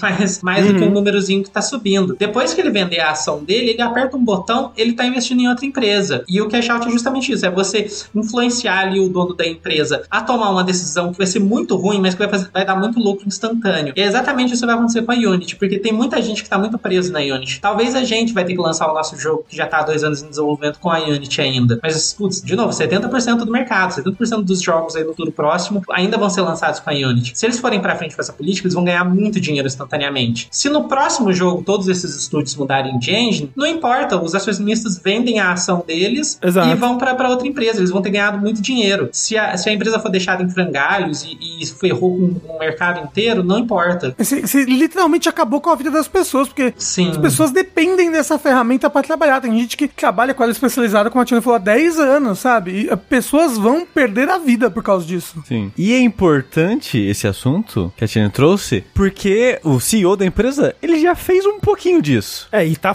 tem feito, né, ao longo É. dos anos. É, mas o que eu tava vendo é sobre. Ah, não, isso daí de, É que ele de- está de- vendendo as ações dele aos pouquinhos, Ah, já faz sim. alguns meses. É, tipo, é. é importante dar um contexto também que, assim, por, que nem, por exemplo, o que aconteceu, né? Uma semana antes desse anúncio, ele vendeu, tipo, sei lá, duas mil ações da, da Unity, e aí, obviamente, depois desse anúncio, as ações da empresa caíram um pouco, né? Você pode pensar, hum, olha lá, ele sabia que ia acontecer, e ele vendeu ações antes? Isso é especulação? É... Vai, vai, vai, vai dormir com o Yujiná. É, vai. inside trading. É, inside trade, vai dormir com o Isso aí é fazer o Sonic. Exato. É difícil dizer isso porque eles têm umas ferramentas para proteger que isso não aconteça. Então, essas ações que ele, vende, que ele vendeu estavam programadas para serem vendidas já é, há quase um ano, né? Tipo, eles têm essas ferramentas que impedem, né, você simplesmente chegar lá e vender a ação na hora, né? É uma coisa que você tem que programar e tudo mais. Mas é aquilo, pô, ele é o CEO da empresa, né? Não é impossível de imaginar que ele já soubesse que isso ia acontecer daqui a um ano, né? Ou que tenha programado essa notícia, se já tivesse planejado e vamos programar para que isso aconteça é, numa data tal. Obviamente isso é só, né, especulação, a gente não tem provas de que isso É aconteceu. especulação nada. sobre a especulação É, alheia. É, Essa coisa deles deletarem os termos foi no começo desse ano, assim, já tem muitos É, meses, então. sabe? Eles já estão planejando isso Nossa. há muito tempo. É. É. E tem que lembrar também um outro contexto, é que ele vendeu duas mil ações, ele tem, sei lá, 3 milhões de ações. Então é uma porcentagem muito pequenininha das ações que ele tem. Uhum. Mas é de pouquinho em pouquinho, ele vai montando o pezinho de meia dele ali pra ele dar o, o famoso cash out, né? Eventualmente, né? Então... Enfim, é, isso é muito complicado, assim, tipo, porque hoje em dia, sei lá, na nossa, sei lá, na sociedade, a gente tá muito dependente de software, todos os, os meios, desde coisa do, do dia a dia até a sua ferramenta de trabalho, e a gente tá vendo cada vez mais isso acontecendo, né? Teve o caso da Wizards recentemente, Uhum. que você pensa, pô, não, o pessoal que faz joguinho de tabuleiro, joguinho de carta, como que eles podem destruir minha vida? Eles conseguem. É. E aí eu acho que é legal também a gente explicar um pouco, talvez, das soluções pra isso. Não soluções, né? Porque a conclusão é que tudo isso acontece por causa do capitalismo, né? Porque são esses Exato, caras, eu ia falar, brin- esses A caras solução, brincando de. a solução é a revolução armada? É Isso? Eu tô É, entendendo. Tem, Sim, é, tem é. essa solução. Porque, putz, o pessoal ali nos comentários tá perguntando assim: ah, agora a gente vai pra Unreal. Eu não sei se eu tô sendo cínica demais agora, porque eu tô muito machucado com isso aí. Uhum. Mas, putz, meu, ela é uma empresa como qualquer outra dessas enormes que, de novo, ela não tem o seu bem interesse como prioridade. O interesse é ganhar dinheiro. Na, hora que isso virar contra você, não, não tem problema pra ela, sabe? Óbvio que a Unreal, inclusive, aproveitou a situação pra falar: olha como a gente é Sim. muito mais legal, venham pra cá, É. nós nunca faríamos algo assim. Mas é porque, né, tipo, é uma situação diferente da Unreal, que ela tem, pô, o Fortnite dando muito mais, né, estabilidade desse lado. É, a Unreal é da Epic, né? Então, Exato, que permite Sim, a é. ela tomar decisões como eles têm coisas que, ah, se você estiver lançando o primeiro jogo lá e fizer exclusividade com eles, você vai ganhar 100% da, da receita do jogo e tudo mais. Sim. Mas, como você disse, até quando, né? Tipo, a Unity era é, essa A Unity era a amiguinha da galera. amiguinha, exatamente. Exato. A Unreal que era a malvada antigamente. Exatamente. É o que a gente fala, por exemplo, quando a gente tá falando da compra da Activision pela Microsoft. Tipo, não, gente, mas a Microsoft é tão amiga do consumidor, ela é tão legal, o Phil Spencer é tão fofo e tudo mais. Até quando, né? Até quando isso vai ser interessante pra eles? É, né? o Phil Spencer não é eterno, gente. É, e nenhuma Uma empresa é sua amiga, é. né? Então é realmente, tipo, ir pra Unreal. Eu não sei, tipo, tenta me dar um cenário assim, tipo, quão, quão difícil seria pra você no momento, se você decidisse, eu vou pra Unreal, quanto de trabalho inicial você teria que fazer? Quanto, tipo, não tem um botão migrar pra Unreal, sabe? Não, é. É, se a gente for discutir também os termos mais técnicos sobre a questão das engines, também dá pra ficar muito tempo falando, porque é, não, não é nada próximo de você apertar um botão e virou Unreal. Especificamente da Unreal comparado com a Unity, é um meio de desenvolvimento completamente diferente. A Unreal, ela pode te impressionar muito quando você baixa ela pela primeira vez, porque ela vem com um monte de coisa bonita. Eu confesso que essa semana eu baixei a, a Unreal aqui de novo pra ver qual é, e aí você clica lá pra abrir um projeto vazio, e apa- mas mesmo no projeto vazio aparece um tanto de coisa, e aí você fica super encantada e, e tudo mais. Mas enfim, de qualquer forma, a Unreal ela tem uma filosofia muito diferente de desenvolvimento da Unity, que eu sinto que é muito mais focada para desenvolvedores, é para empresas que têm muitos funcionários, porque a impressão que eu tenho é que na Unreal a- os componentes não conversam muito bem entre si. Você tem a parte ali da programação e ela é muito separada da parte da engine. É, tem umas coisas que são muito difíceis de fazer nesse sentido, que você vê que ela é feita para uma dinâmica de que, tipo, você vai ter um programador frito que só vai programar, ele nem vai abrir a engine, e aí você vai ter um level designer que não sabe nada que tá acontecendo no código, vai só pegar o que o programador fez e botar as coisas na engine, sabe? Tem Uhum. muitas barreiras entre uma coisa e outra. A Unity, ela é uma filosofia mais iterativa, mais diferente, e por isso que é muito difícil você se adaptar, mudar de, de uma para outra. A outra engine que, que o pessoal tá falando muito ali nos comentários, que é a que eu, que eu acho que vale a pena a gente falar bem aqui, é o Godot, porque o Godot ele, ele é de código aberto e apesar de que a vibe que eu pego um pouco dele é tipo a Unity de uns 5, 6 anos atrás, assim. É o que eu sinto também vendo o pessoal postando imagens, assim, vendo GIFs, me lembra muito essa época da Unity. Sim, e ele lembra muito a Unity de um tempo atrás. Você pergunta assim: Ah, que jogo que já foi feito no Godot? Aí você fica meio, ah, não sei, qual foi, não sei. Aí as pessoas ficam achando que não faz nada. Mas tem muito potencial, porque ela é muito boa para times pequenos, igual a Unity sempre foi, porque ela é muito rápida de você trocar entre o código e entre a iteração das coisas na cena e tudo mais. Ela ainda tem muitas qualidades, ela ainda deixa de ter muitas qualidades que a Unity tem, É verdade, citaram o Cassette Beasts, é, da, é na é, Godot. é. mas também ela tem uma qualidade que faz ela ser muito melhor do que essas duas, que ela é software livre, ela é código Uhum. aberto. Você pode fazer o que você quiser com ela, assim. Nunca vai ter risco de vir alguém e, e te cobrar ilegalmente por um jogo que você já fez. E eu acho que, tipo, a solução a curto prazo para essa crise aí de software que a gente tá vivendo, que a gente é muito dependente de software e esses softwares são de empresas gigantes, é a gente começar a migrar para software livre aonde a gente conseguir na nossa vida, sabe? Uhum. Você que, sei lá, vocês que talvez editam vídeo, trabalham com som, também, se você tá usando um software de uma empresa que tá cheio de DRM e tudo mais, sua vida tá na mão da- dessas empresas, sabe? E muitas vezes quando a gente parte para ir pro software livre, tem essas barreiras. Você vai ver, putz, o negócio não é tão mastigadinho ali, não, não tá tão mastigadinho. Mas ele só vai ficar melhor quanto mais gente usar, sabe? Por isso que é muito importante as pessoas talvez começarem a migrar para essas ferramentas para tirar o monopólio dessas empresas gigantes e as ferramentas serem nossas, assim, é o-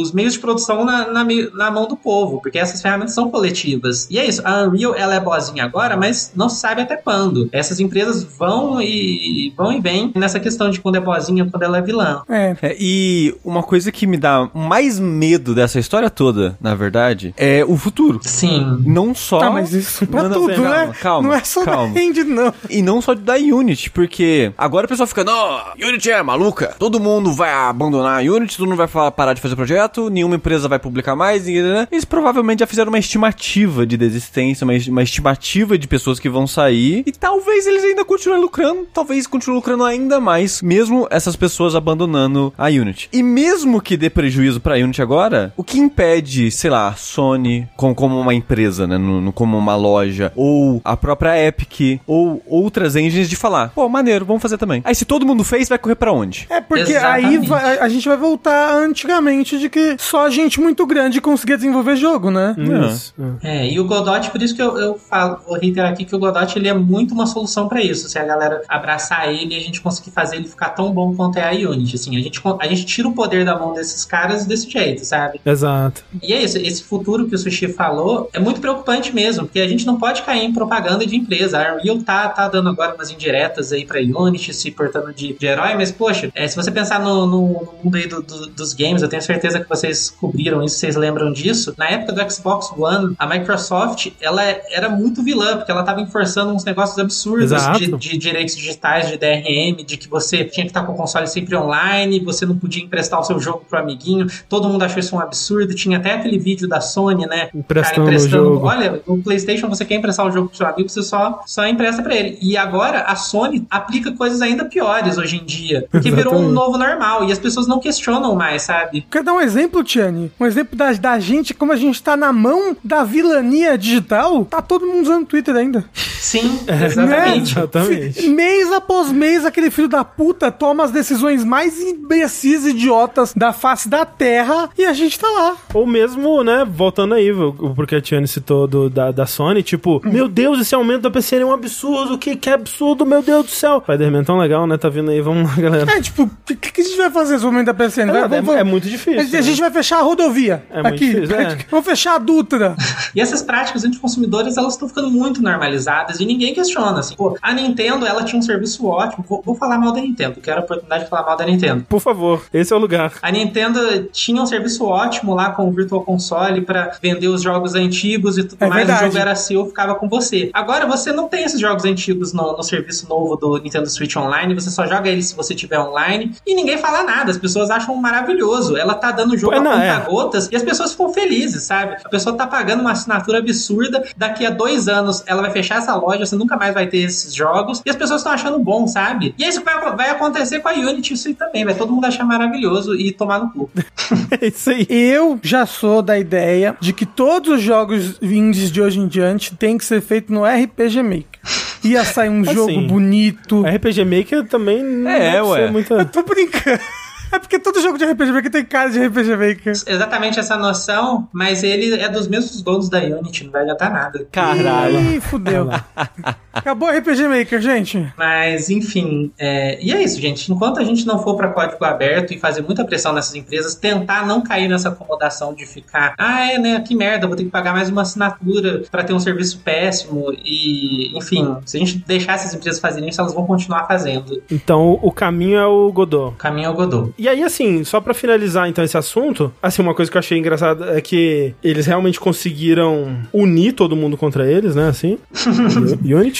Quer dizer, tirando alguns é, lambibota de bilionário bem, bem perdido no personagem, assim, que eu vi Ah, aqui pelo ali. amor de Deus, né? No, se, você, se você olhou no site X, né? o que só aparece os verificados em cima é só lambibota de bilionários. Mas só. eu realmente tem muito tempo, até pras coisas mais óbvias, assim, sempre tinha alguém pra discordar e, e, aí ficar do lado ficar do lado errado sempre. E nesse aqui, assim, a, a- uma maioria que entende, não, realmente isso é um absurdo, né? Pelo amor de Deus. E, e aí, eles estão, né, fazendo o famoso falando, falando e não fazendo nada. Da data dessa gravação, eles ainda não fizeram nada, né? Eles, a última declaração deles foi dizendo assim: Nós ouvimos vocês. Sentimos muito pela confusão e angústia que a política de taxa de instalação causou. Estamos ouvindo, falando com nossa equipe, comunidade, clientes e parceiros e vamos fazer mudanças. É, e não fizeram nada ainda. E nem falaram quais são essas mudanças. É, não falaram. Mas o, o Jason Schreier, da Bloomberg, ele fez uma matéria que ele teve acesso a alguns papos internos lá. E basicamente o que ele disse é que no momento que ele conversou com o pessoal, as mudanças seriam poucas, assim, que eles vão manter basicamente tudo, como foi dito, taxa por instalação, etc. Mas que eles vão limitar essas taxas a até 4% da renda de um jogo que bata um milhão, por exemplo. Foi o que eles disseram, independente do número de instalações, digamos, né? Então, tipo, o que eles vão te cobrar vai chegar a esses 4% e depois eles não, eles não te cobrariam mais. Mas já é, né, assim, um... E, e, de novo, volta naquilo de quem mais precisa vai ser o mais cobrado, né? E, e Sim. não, não resolve, nem chega perto de resolver o problema. Tá dizendo pra mim que o de cima abaixo. Não, pera. O de baixo sobe? Não, pera. Pelo amor Não. de Deus. Não é possível que você vai fazer de O de propósito. cima sobe, de baixo desce. É isso aí, O parabéns. de cima, baixo, baixo, vira vida, só por baixo. Eu quero abordar um assunto que eu vi ali no, no chat. Tem uma galera falando assim: ah, putz, vamos piratear a Unity, não sei o que. Eu sou 100% a favor da pirataria. Eu pirateio sem dó essas empresas que fazem esse tipo de prática. Tá correto. Mas, putz, a Unity ela tá tão ruim que não vale a pena piratear, assim. Não tem por que você piratear, porque você nunca vai conseguir lançar um jogo que ela vai te processar eventualmente. É, né? O aprendizado que você vai ganhar com aquilo não vai servir pra nada, porque a Unity vai implodir em breve. Então, nem pirateiem, assim. Não é nem igual a Nintendo que você pirateia e fica feliz. A Unity você vai e você vai ficar triste, porque você vai perder verdade. tempo com isso. Então, use o Godot, use o Blender. Eu vi o pessoal discutindo o software 3D. Não usem porra de, de software com assinatura. Usem Blender, que você faz o que você quiser com ele. O Blender é um ótimo exemplo de, de software aberto aí, que ele é muito robusto, porque teve uma comunidade muito grande e ele conseguiu se tornar quase um standard da indústria. E a ideia é isso, a gente transformar mais o standard da indústria em mais softwares desse tipo. Então, gastem, se for pra gastar seu tempo, não gaste seu tempo pirateando em Unity. Gaste procurando uma, uma engine aberta. Boa. E aí, pra fechar então, Tiane, eu não sei, você ainda tá no meio desse, né, furacão todo É. ainda. Acho difícil que você já tenha tomado alguma decisão, até porque a Unity mesmo não, não terminou, né, essa saga, né? Pode muita coisa acontecer. Mas eu fico pensando, mesmo que ela chegue e volte atrás em tudo, né? Eu imagino que a confiança esteja um pouco abalada também, né? Sim. Nossa, pra caralho. Pois é. Ah, nossa, assim, o efeito disso é inimaginável, assim. Tipo, eu passei, sei lá, essa semana inteira olhando fórum, tentando falar com todo mundo. E, meu, não só eu fiquei muito mal, assim, foi, tipo, uma das piores semanas em muito tempo, assim, da, da minha vida, assim, por causa desse problema. Pô, tem fórum, assim, que você abre que tá parecendo aquelas histórias que o pessoal fala lá da crise dos anos 20. Literalmente, uhum. assim, o pessoal querendo se matar, assim, porque dedicou a vida inteira num negócio. Tá muito pesado, sabe? É, é, as consequências disso. E a gente tá tentando aqui manter um pouco a calma agora, transformar um pouco dessa raiva em motivação para aprender essas outras ferramentas e, e tudo mais, para se, transformar nisso num negócio mais produtivo. A gente tá com esse projeto agora que vai sair, vai ser o nosso próximo jogo depois do, do Unsighted. A gente já tá há dois anos desenvolvendo ele na Unity. Confesso que tá difícil, assim, tipo, eu não consegui abrir ele, eu não consegui olhar pro ícone da, da Unity. Nossa, imagino. Mas, em contrapartida, eu usei muito Godot essa semana só de zoeira, assim, pra tentar é, me distrair. É, e tá sendo muito legal, sabe? Eventualmente a gente vai ter que voltar pro nosso projeto. A pessoa falando quase teve um leak de data. Quase, quase que eu vazei. Coisa que. Mas, enfim, eventualmente a gente vai, vai voltar pro nosso projeto. Eu espero muito, assim, de que, sei lá, eu tô muito puta, assim, muito cínica com, com essas questões, mas eu consigo ver, talvez, sei lá, num sonho muito distante, a Unity talvez, ah, tiramos o nosso CEO, vamos voltar atrás, porque tem muito funcionário da Unity que, que eu já conversei, que, que a gente vê que tá falando por aí, que eles estão muito decepcionados com isso também. Ah, imagino, né? Assim, imagino. até porque... É tá sendo um inferno para eles também. Até porque é perigo da, da empresa que eles trabalham, Exato. então há anos lá, acabar. Sim, e, e, o né? trabalho, né, de muitos ali, imagina o trabalho da, de uma vida, né, assim, tipo... Então, é, é que nem... Jogado exemplo, no ralo rolou, em uma semana. Rolou ameaça de... Ameaça de atentado, né, eles tiveram que fechar uns, uns, é, uns escritórios da Unity e tudo mais, e muita gente, tipo, é isso mesmo, tem que fazer... E eu, tipo, cara, sei lá, ameaça o, o, o Rick Tello, sei lá, o, o board, sei lá, no máximo, é. né? Uhum. Porque, pô, a maior parte desse pessoal é trabalhador, né? O pessoal que não tem nada a ver com essa decisão. Tipo, até o Sim. próprio Rick Tello, que tipo, obviamente é um filho da puta, mas essa decisão vem até de cima dele, né? Esse tipo Sim. de decisão. Não, não, não, ele é um filho da puta, ele não, pode. Claro. Ele pode. Mas você ele não é, venha... Ele é, pode mandar ele. É.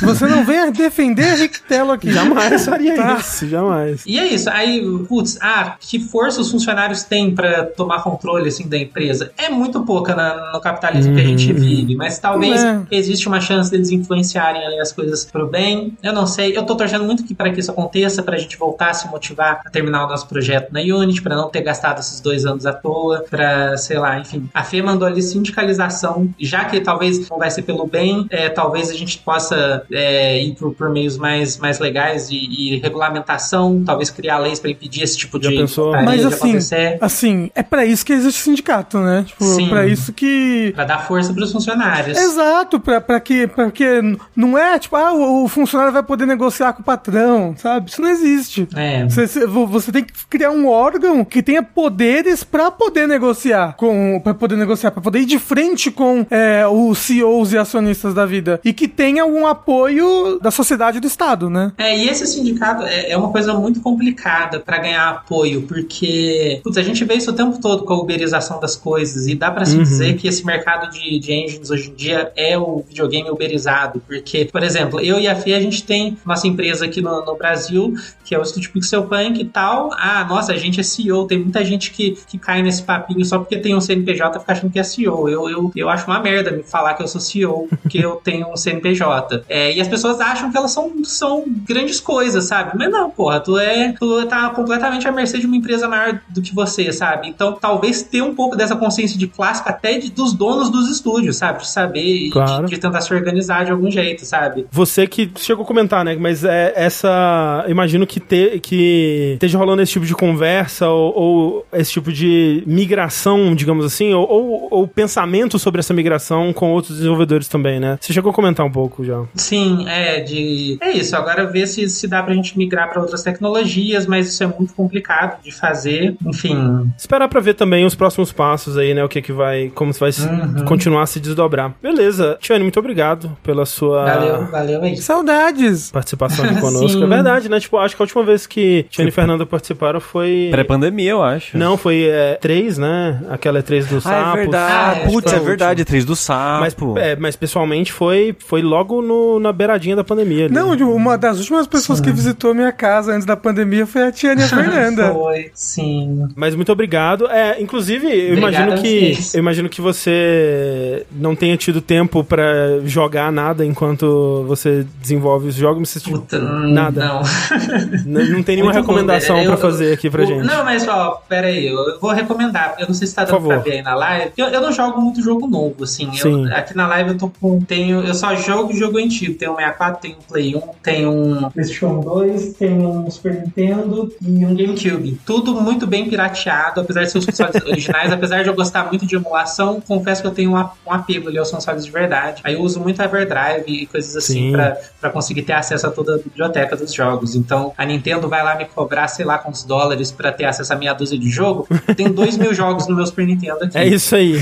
Aí, enfim, eu tenho jogado muito esses dias. O que, que eu joguei? Eu joguei Resident Evil 2, o original. Eu achei muito legal, eu nunca tinha jogado. É mesmo. Olha. Muito maneiro. Nossa, É eu achei bom, né? incrível, assim, a- o negócio da, das playthroughs diferentes, né? Você pode jogar Sim. com vários personagens e aí, dependendo da ordem que você jogou, eles acontecem diferente. E aí, nessa empolgação, eu falei, putz, curti, vou jogar os outros. Aí eu joguei o 3. O 1 eu já tinha jogado antes, o, o do GameCube. E aí, depois, eu peguei pra jogar o Dino Crisis do PlayStation 1. Vocês já jogaram o primeiro? Há muito tempo. O 2 é muito legal, o 2 é muito popular, mas o Dino Crisis 1, ele é muito, muito sacana, assim, ele é muito difícil. Eu acho que foi um dos jogos mais difíceis que eu já joguei na minha vida, assim. São uns puzzles que você tem que ter o cérebro muito Galáctico. pra... Não, é aqueles puzzles dele de achar os códigos das portas. Eu, criança, É, eu mas, tinha mas é uma... assim, não, mas os códigos, porque o Resident Evil, ah, tem os puzzlezinhos ali, achou o númerozinho e tal. O Dino Crisis, você chega e tem, tipo, um, um mega negócio críptico, assim, umas fórmulas pra você resolver. Cada, tem umas portas que literalmente tem umas fórmulas matemáticas que você tem que fazer na sua cabeça pra, pra resolver. Nem com detonada eu tava conseguindo. E tem uns elementos que são meio procedurais quando você tá jogando, então a detonada não te ajuda. Você Cara. olha pra aquilo e você tem que ficar fazendo conta. Nossa, eu, minha cabeça explodiu jogando esse jogo de de estresse. Foi muito estressante jogar esse jogo, mas foi Jogo divertido. tentando me ensinar matemática, eu sou contra. Não, É. não gosto. Mas eu achei muito, muito legal. Tô jogando aí um Survival Horrors de, de, de console antigo. Ah, então vazou que o próximo jogo do estúdio Pixel Punk é um Survival Horror. Não, no Godot, isso aí.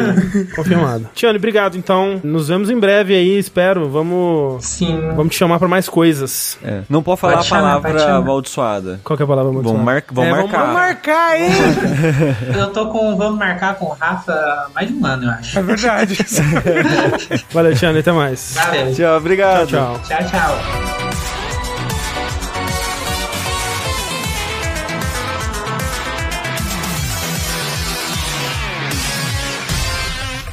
Vamos lá então para o nosso joguinho de hoje, Sushi. Falando em, em mentiras, em enganação, em criaturas detestáveis. Vamos falar de mim. Que isso? ah, pronto. Que joguei The Lies of P. Uou! As mentiras do xixi. Exatamente. Do A- sushi. As, as, as mentiras que o sushi conta. Que eu joguei umas 6 horas hoje de manhã. Fiz uma livezinha Foi. breve. Foi o seu primeiro contato com o jogo? Assim, Não. fora Ah, demo, né? É, é, foi o seu primeiro contato com o jogo completo, digo. Sim. Eu tinha jogado, né, as 3 horas, mais ou menos. É que a demo que saiu uns meses atrás, ela tinha por volta de umas 3 horas. Eram os três primeiros chefes do jogo. O que é bem grande pra uma demo. Aham. E pra quem assistiu a live, que eu joguei demo- essa demo em live, ou lembra de eu comentando na época da E3, eu acho, né? Acho que foi na na E3 esse ano, né, que saiu a demo. É. Que eu acho que eu comentei no vértice da E3, quando a gente tava falando do- do- das demos, as coisas que a gente jogou, eu, eu acho que eu falei brevemente dele. Eu saí com uma, uma visão positiva e esperançosa. Porque, não sei se vai fazer esse sentido pra todo mundo, mas quando você joga um demo e você joga um jogo final, você tem expectativas diferentes. Você Ah, tá jogando sim. um demo. Não é o produto completo. né? É, o jogo vai sair daqui a alguns meses, coisas podem ser mudadas, É, mas normalmente- críticas podem ser ouvidas e ajustadas. Ah, Mas normalmente você também, pelo menos pra mim, eu fico com uma expectativa mais pé no chão, assim. Porque agora, quando o jogo, ainda, quando eu ainda não joguei o jogo, o É só jogo é só potencial. potencial, exatamente. É, é- é isso, é isso. Então quando você tá jogando, pelo menos no meu caso, e era um jogo que eu tava extremamente cético, qualquer coisinha era, pô, maneiro. Uhum. Né, eu achava que não ia ter isso, tem isso, pô, maneiro. Então, eu saí esperançoso de lá. Eu até cheguei a falar que tinha a chance de ser o melhor Souls que não era da From Software. Olha só. Ousado. Esquece tudo que eu falei. Que isso? Isso! Porque o jogo lançou. Assim, eu e o André, a gente rachou a versão deluxe desnecessariamente. Porque só liberou de sexta pra sábado, uma hora da manhã. Então a gente não conseguiu jogar ele ao vivo. Ah, é. E a gente jogou ele segunda de manhã. Segunda de tarde o jogo só lançou. Porra, aí então, é foda, né? Foda-se, né? A gente tem a- uma roupa do Pinóquio clássico no jogo. Caguei. Pô, quero a versão Deluxe agora. Mas eu abri falando sobre isso porque das seis horas que eu joguei, as pessoas estavam, nossa, Sushi, você tá odiando o jogo? Jogo, você tá, tá. O jogo tá tão ruim assim, né? Que aconteceu. E não é que eu estou odiando o jogo, mas agora que ele é um jogo final e eu sei que não tem mais a esperança, é isso. O jogo é isso. É isso que eu tô jogando, vai ser o jogo. Ele não, não vai. Assim, pode ser que daqui a alguns Ah, seis sim, meses tenha patch que altere o balanceamento da esquiva, de iframe, e algumas decisões de design, assim, que, que dão pra alterar sem quebrar o jogo, tem chance de ter. E felizmente tá sendo mais comum, né? Os jogos fazerem essas alterações, assim, de design mais digamos, pra deixar a experiência do, do jogo mais suave. Que eu acho que esse jogo pode ter chance de, de ter isso. Ou não, porque uma das críticas, talvez a principal crítica que o demo do jogo teve foi a esquiva. Que assim, só pelo fio do jogo, parece que eles não mudaram absolutamente porra nenhuma na esquiva. Só pra deixar mais claro, o Lies of P, então, ele é um Souls-like. Isso- isso, né? obrigado. Ele é um jogo de ação, RPG de ação, terceira pessoa, que lembra muito Bloodborne. Muito. É, é é- temos Bloodborne em casa, esse é o seu Bloodborne do PC. É, com a temática de Pinóquio. Isso. Matemática de Pinóquio meio. Steampunk, assim. Dieselpunk, Dieselpunk, steampunk. é. sei É, coi- é dessa vibe. Alguma assim. coisa punk. Isso. Vitoriano punk. NASA Punk. É isso. Porque o Pinóquio caiu em domínio público, acho Pixel que esse ano, o ano passado, e o jogo começou a ser desenvolvido pra já lançar Aham. quando o Pinóquio tivesse em domínio público. É, então por isso que vocês viram aí o, o filme do Guilherme Del Toro veio nessa vibe também do Pinóquio em domínio público, Teve né? outro filme do Pinóquio ano Teve, que, Teve. que não, era o filme do Pinóquio, não do Guilherme Del Toro. Teve, É. Que com o Tom Hanks fazendo Gepeto. Teve isso aí também. É, e Ursinho Poo, curiosidade, né? Ursinho Poo também caiu, tanto que teve, né, filme de terror agora com Ursinho Isso, Poo é e coisas do tipo. A Disney deve estar puta, nossa senhora. Ela vai continuar fazendo, as pessoas continuam achando que é dela, sei lá. é... Mas o problema é as pessoas acharem que é dela, entendeu? É, ok. E aí Mas- o pessoal lança o pornô do Ursinho Poo. Aí vamos, caralho, o que a Disney tá fazendo? Aí pais conservadores se unem contra a Disney. Ah, eles já estão fazendo isso, tá tudo bem. Então, É, verdade. Esse jogo, ele é, como o André falou, um Souls-like bem puxado pro Bloodborne, mas puxando de tudo, assim. Ele, ele olhou pra From, From Software e falou, vamos fazer um From-like, basicamente. Porque ele tem um pouquinho de Dark Souls, tem um pouquinho de Sekiro, tem um pouquinho de Bloodborne. Ele, ele, ele deu um mergulho ali na- no, no mar de inspirações e trouxe tudo junto. Sei. Que tá tudo bem, né? Não tem Não, não é. Assim, tem gente que tá revoltado com esse jogo por esse aspecto. Aham. De, nossa, lembra muito outros jogos. E assim, pra mim, ok. É, é assim que gêneros funcionam, gente. É bom. Não, é, que, é que assim, ele, bom, é, ele é ter mais, Ele é mais descarado do que normalmente é, Rafa. Mas é, como é que é? Não, é, se tá, não se mexe em time que tá ganhando. É. Isso aí. Ah, pô, os caras da From encontraram a solução, tá certo. E é, isso. É melhor do que se tentar inventar e sair um Lords of the Fallen. É, Não mas- novo que a gente não jogou Mas, ainda. mas né? assim, Lord of the Fallen na época puxava bastante também. Mas ele foi meio que o primeiro, né? Mas Foda-se. A parada é, jogando esse jogo ele não lembra tanto assim. Ele é mais superficialmente. Uhum. Se olhar a vibe, o clima, a estética, a HUD, O time de Chalamet. o time de Chalamet, essas coisas, você pensa, putz, a voz, os NPCs que falam sussurrando e dão uma risadinha. uma moça que faz você dar level up e coisas Hum. a fada do azul. tipo. A fada azul, exato. É a fada azul mesmo? É. Incri- incrível, perfeito. Tinha que ser, né? É, não, faz todo sentido. É, se você, a sua lanterna, André, é o Timothy, é o Timothy, É não, o Timothy É Chalamet. o Jimmy Cricket. Jiminy Cricket. Jiminy Cricket. Jiminy Cricket, eu não sei falar mais, Em português. desculpa. É o grilo falante. O grilo falante. Exato. É, a sua lanterna é ele, então eles foram adaptando é, o... Ai, qual que é o nome do cara italiano que eu falei hoje o dia inteiro? Giuseppe Stromboli. não, do, do, do, do Pinóquio. Gepeto. Não, eu queria saber se um outro personagem era do Linguini. universo Pinóquio também. Um cara italiano. Vinini. Vinini, não é Vinini, é parecido com Vinini. A linguiça? Acho que é Venini. Ele, ele é do, do, do Pinóquio, esse Não cara? faço ideia. É, que- é, que, é que o nome dele é tipo, é muito italiano, é muito engraçado, que o nome dele é tipo. ah, é tipo linguine. É, é tipo um negócio que é muito. nininini. É, o nome dele é isso, eu acho muito engraçado. É. Mas. Pino espaguete. É Venini, é Venini o nome, mas o. Isso é o sobrenome dele, no caso. Cla- Clarice faleceu. Reinaldo Gianecchini. Lamborghini. isso.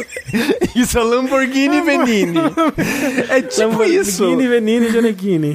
Francesco. E assim, me desculpe aos, itali- aos italianos aí, mas eu acho muito engraçado o nome dele. Toda vez que falo o nome dele, eu quero Tudo rir. bem, tá tudo Às bem, vezes tá na Itália as pessoas falam, caralho, Lucas Silva. e riam pra caralho. Talvez. José Almeida.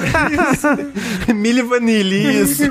Lorenzini Venini. Esse é o nome dele? É. Ok. É um nome muito comicamente italiano. Mas. Então, esse Souls-like aí, né? Combate, barra de stamina, armas que você precisa de atributos específicos pra equipar. E, né? O dano é de acordo com atributos específicos, não é só força, né? Coisa do tipo. Então, né? Souls. Pra quem tá familiarizado, Souls. Estrutura Souls de R... Essa estrutura de, de criação de personagem e de builds de Souls. Tá Não. aí, né? Do jeito que você, você espera Só em que- sua maior parte. Só que sem criar o personagem. É, você não cria o visual do personagem, você cria os atributos e a build do personagem. O visual é o time Chalamet. Pagou caro pelo time Chalamet, vai usar o time Chalamet. É, só pra deixar claro, não é o time Chalamet, mas só... Mas é Se eu muito fosse parecido. o time Chalamet, eu processava. É, é assim, igual esse jogo não é Bloodborne, não é o time Chalamet. É isso. Mas, é, né? é- é o time de Chalamet É, que a gente tinha em é perto o suficiente. É o time Chalamet do PC.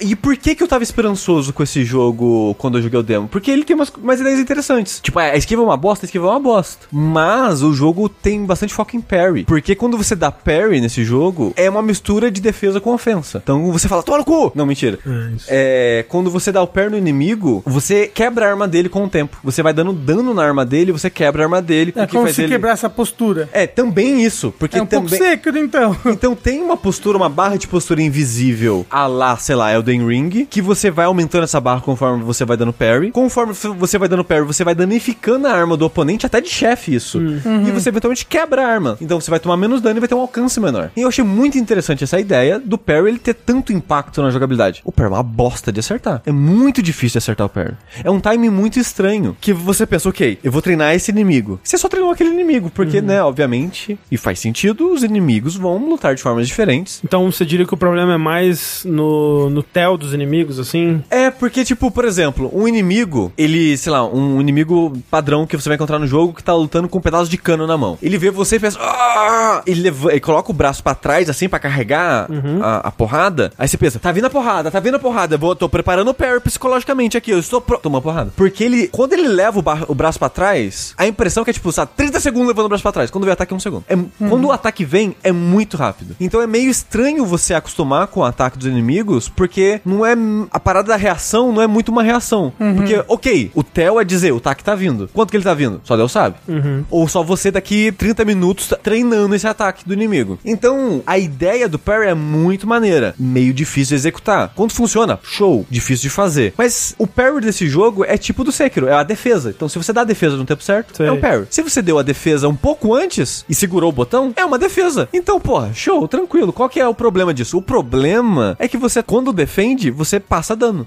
E a, a arma que Hum. Você eu tô usando. toma dano ainda. Exato. A arma que eu tô usando, por exemplo, eu tomo 50% do dano ainda. Caralho. Ô, você tá me lembrando muito de Sekiro, porque Sekiro você também pode defender. Mas você não toma dano. Não, você não toma dano? Não, você toma postura. Você toma muita postura, é verdade. Mas não dano na barra de vida. Mas vai ver que por isso que a esquiva é ruim, que é pra te obrigar a ficar usando que nem Exata- Sekiro. e- exatamente. E eu jogando o demo na época, eu pensei exatamente isso. Eu pensei, ok, a esquiva é uma ferramenta que ela não é perfeita, igual é, sei lá, num Bloodborne, Uhum. porque ela é só uma das ferramentas pra usar de vez em quando. Uhum. Pensei, faz um certo sentido, incentiva você a usar o parry. Porém, é um incentivo falho, porque o parry não funciona direito, no sentido que é muito difícil de aplicar. Ah, mas o parry tem a defesa como um mecanismo de, de falha, né? Se você falhou no parry, ainda dá pra defender. Mas a sua defesa faz você tomar dano. E muito dano pelo visto, né? Porque 50%... Então, varia de acordo com a arma, mas a arma que mais absorve dano que eu encontrei é tipo 62%. Ainda é muito dano. Passar 40% do dano é muito- é ainda muito dano, porque os inimigos eles não é um ataque para, pra você se curar e lidar com a situação. Não, é combos de 2, 3 a 4 ataques. Aí você não pode ficar spamando É, e defesa, se assim. você só defender os quatro ataques, você morreu. Porque eles poderiam até aplicar uma parada, sei lá, de ah, você não morre se estiver defendendo, você fica com um de vida pra sempre. Não tem isso. Você morre morre. defendendo. Aí, o que eles colocaram pra tentar balancear mais ou menos essa defesa? Parte do que você defendeu vira aquela vida Cinza. cinza do Bloodborne. Que se você atacar o inimigo, você enche sua vida. Mas não é tudo que você defendeu. E se você defendeu vários ataques seguidos, como o inimigo que vem e dá pá, pá, pá, vários ataques seguidos, você não vai regenerar tudo. E se você tomou, porque se você tomou o segundo ataque, a barra fantasma, digamos Cancelou assim, o do primeiro cancelou. Sei. Então é um jogo que, no plano das ideias, essa tríade de defesa, de esquiva, parry e a defesa por si só, parece que funciona. Mas na prática, é muito ruim. Mas é parece que tá faltando balanceamento. Sim, parece que tá não, não flui direito porque a esquiva não é muito boa, porque o parry é muito potente, mas o parry não é muito fácil, não é, não é prático de fazer, e a defesa também te pune, então tudo te pune. Tudo nesse jogo te pune. Aí é um jogo frustrante. Então, é um Às jogo... vezes é porque você não tá mentindo o suficiente, Sushi. Então o jogo, quando ele funciona, quando você aprende os inimigos e você passa pela área ou passa pelo chefe, usando os parries certinho, esquiva na hora certinha e tudo, ele flui muito bem e é gostoso. Quando o combate flui, ele é gostoso. Mas ele é muito truncado e ele tem muitos pontos de falha e frustração que é foda. E tipo, o jogo, eu, te- eu tenho constantemente o sentimento nele daquele Soldiers, que tipo, a dificuldade tá um pouquinho acima do que deveria por causa dessas frustrações. Porque é sempre tipo, putz, não precisava ser tipo 50%, né? Podia ser menos. Assim, o Soldiers arrumou depois de um mês, lembra? Pois é, Quem falei. sabe, né? Então, Realmente. essas coisas dá pra arrumar no jogo. Tipo, dá pro parry ficar levemente amigável, a esquiva ficar levemente mais amigável, a defesa ser levemente mais amigável, e essas coisas diminuindo a frustração do jogo nisso. Outra coisa que eu acho estranhamente burocrática, que parece ter uma etapa a mais do que precisava. Tem a barra de postura que eu comentei, dos inimigos, né? Então, conforme você vai atacando, conforme você vai usando ataque forte carregado ou dando parry, você vai enchendo essa barra invisível, e quando você enche essa barra invisível, a barra de vida do inimigo começa a piscar branco, com- fica um contorno branco meio que piscando, em dizendo, ó, o inimigo tá grog, que eles chamam, o inimigo tá grog, ele tá tonto. O que, que você tem que fazer quando o inimigo tá grog? Você tem que dar um ataque forte carregado. E aí o inimigo vai cair meio cansado no chão e você vai dar o ataque crítico. Essa etapa dele grog dura, tipo, 5 segundos. Então se o inimigo tá num combo e você tá esperando ele deixar você dar o ataque forte carregado Ah, nele... quando ele tá grog, ele não fica parado. Não, ele continua ele continua agindo normal. Achei que ele pelo menos dá uma paradinha. Não. E você tem que dar o ataque forte carregado. Você tem que acertar. E às vezes, a maioria das armas, esse ataque forte carregado é dois ataques. É tipo meio que um combinho. Uhum. Você tem que acertar o combinho inteiro. Não é só o primeiro hit do combinho. É o combinho. E Então. quando você acerta o combinho, ele dá tipo um, um visceral ataque. assim. É, exato. Então, tipo, vamos dizer que a espada que eu tô usando, ela faz tipo um X, né? Dá dois ataques fazendo meio que um X. Eu acertei o primeiro ataque, o inimigo não stunou, ele me deu um ataque, cancelou meu combo, Hum, cance- cancelou meu combo, sumiu o contorno branco, tem que agir de novo. É frustrante. Por, por quê? Por que, que tem essa camada? Por que, que eles colocaram. estranho. tipo, construir isso já é um processo. Aproveitar isso não precisava ser tão arriscado, sabe? Tem que achar uma brecha, tem que dar um ataque carregado. Eu não sei, eu, eu acho meio burocrático demais esse processo. Aí, outra coisa que o jogo tem que eu acho meio. Acho que vocês passaram um pouquinho do ponto. Os inimigos têm uns ataques que eles piscam vermelho, eles brilham vermelho durante um ataque. Tem que dar Mikiri. Tipo isso. Você tem que ter uma resposta específica. E só funciona uma resposta específica. Esses ataques não têm iframe. Então você não pode esquivar deles. Ah. E eles não têm defesa. É só parry. Ah. E de novo, parry não é fácil. Aí é foda. Então você tem meio que duas opções, na verdade. Você pode, sei lá, tentar correr do ataque, né? Sair da área do ataque. Ou dar parry. E é isso. Não, o iframe não funciona. O que funciona é, às vezes, a esquiva te move pra fora do ataque. Mas não tem iframe. O jogo até te avisa no tutorial. E não tem defesa. Então você tem que dar parry ou correr pra longe do ataque e torcer pra não acertar você. Eu acho uma decisão muito estranha isso. De forçar o parry e só o parry. Então esse jogo é, é uma série de decisões. Quem que tá publicando ele? Ah, Acho que nenhuma publisher grande. É, porque, sei lá, tem coisas aí que você me fala que parece, às vezes, até tipo um jogo que foi testado por um grupo muito pequeno, que foi ficando cada vez melhor Assim, no jogo. Então, o estúdio que fez ele é um estúdio muito pequeno. Coreano, Coreano, não É é? um estúdio sul-coreano, é Round 8. Ah, falando que é NeoWiz que publica. mas NeoWiz. Eles queriam realmente matar o usuário, né? Eu, se eu não me engano, é, é esse Round 8 com uma parceria com outro estúdio pra ajudar a parte da produção. Mas o estúdio principal é esse Round 8, com a publicação do Neon Wiz que o chat disse. Mas eu- é um- uma equipe pequena, por um jogo desse tipo, precisa de muito polimento combate. Ele precisa, de, ele precisa de muito ajuste. E esse jogo não teve tanto assim, eu acho. Ou são decisões de design mesmo. Porque teve o feedback do, da demo, parece que tá igual. Sei. Tempo Mas- do, o- porque o tempo do parry parece tá igual. A esquiva parece tá igual. Apesar que em entrevistas eles falam, não, a gente ajustou a esquiva. Parece Ah, então- igual. Então, na época do demo, foi um, um consenso que, o, que a esquiva e o parry precisavam de Sim, ajuste. sim, era um consenso. Ok. Eles falaram que mexeram na esquiva, talvez em datamine você descubra o que eles fizeram. Porque usando de memória, jogando de memória assim, eu sinto os mesmos problemas que eu tinha é, jogando Na demo. Que é, a esquiva é meio responsiva, ela só acontece quando você solta o botão, em vez de quando aperta o botão. Então ela não acontece quando você acha que ela vai acontecer. Ela tem um, um alcance e uma velocidade muito curto. Que, né, isso é influenciado pelo peso do seu personagem. Se você colocar equipamentos mais leves, né, você vai ter uma distância maior, você é mais ágil e tudo mais. Mas você toma muito dano. E como o jogo ele é mais focado nisso de você dar parry, talvez se você fizer uma build leve, você nunca vai dar parry, né? Talvez só dê esquiva, esquiva, esquiva, esquiva, esquiva. Talvez funcione assim, talvez eu devesse tentar jogar assim. Mas não me parece uma boa ideia nesse jogo jogar com um personagem muito leve. Eu tenho perguntas, Sushi. Pergunte. Ele tem alguma mecânica de mentira ou aumentar o nariz? Não tem mecânica de aumentar o nariz, até onde eu joguei, de novo, só joguei umas 6 horas dele. Mas a barra de loading é o nariz dele crescendo. Ah, eu lembro que você tinha dito isso. Que é muito Incrível. importante. Eu acho muito bonitinho toda vez que eu tô carregando um jogo depois de uma, de uma morte frustrante. Eu não vi isso até agora, eu preciso ver o nariz crescendo na barra de load. Mas tem uma mecânica de mentira que eu não encontrei tanto assim, que ela afeta a história, aparentemente. E você, se eu não me engano, pra platinar, tem até que zerar o jogo duas vezes, que é. Contando sei verdade lá, mentira. É ve- verdade, tudo verdade em um, tudo mentira em outro, ou vice-versa. Aham, aham. Pra pegar tudo do jogo no personagem. Eu acho que é isso. Eu só vi os pessoal comentando por cima que tem que fazer isso. E o que é o órgão P, Sushi? O órgão P é o coração do Pinóquio. E ele aumenta quando ele mente? É. Ah, o coração É Chagas, aumenta? então. É, Na verdade, não fala que Chagas. aumenta, só fala que ele move, ele, ele é influenciado pela mentira. Não fala que ele aumenta. Entendi, entendi. Só fala que ele. Você sentiu o movimento. Eu Do esqueci seu o termo órgão que P. usa. Você É. sentiu o movimento do seu órgão P. O órgão É. P Ele quando pulsa. move, é, quando move, pulsa.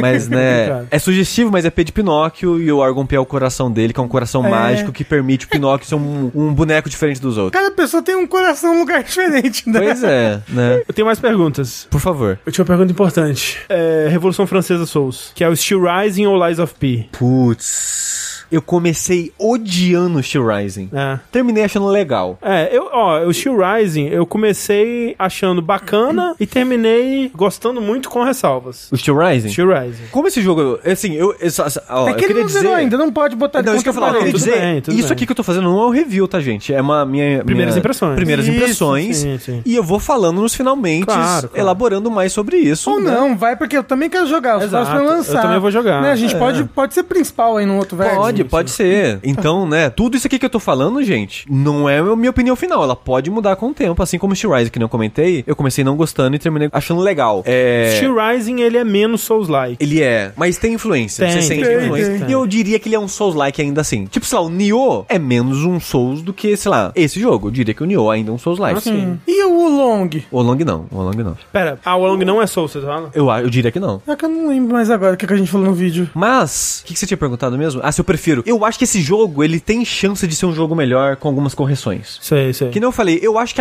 ajustes nessas frustrações podem melhorar muito o jogo. Porque ele tem ideias legais e quando ele flui, ele flui, flui muito bem. Por isso que eu comparei ele com o Soldiers, né? Sei. Que pra quem não conhece, é um jogo que é meio que o Metroidvania, que ele tinha. Ele pecava 2D, pelo né? excesso da dificuldade e dessas burocracias dele, né? É, aí depois, tipo, depois de um mês, um mês, um mês e meio, talvez, não lembro. Mas eles, tipo, eles ajustaram muito bem isso. Aí o normal do jogo é meio que o fácil, e aí tem o difícil, o ultra difícil, e tá, tipo, tá bem legal a dificuldade ali hoje em dia. Recomendo muito Soldiers. Ó, só pra. que eu achei interessante a gente falar sobre isso com o tempo, assim, porque é um assunto que a gente já discutiu muitas vezes. Tem até um vídeo sobre isso, um vídeo do Sushi e do Rafa falando sobre o que é um Souls, como surge um gênero. Foi sobre isso? Não foi, Foi. sobre Metroidvania? A Não, sobre Metroidvania. Ah, Metroidvania é outro, eu é. com Sushi.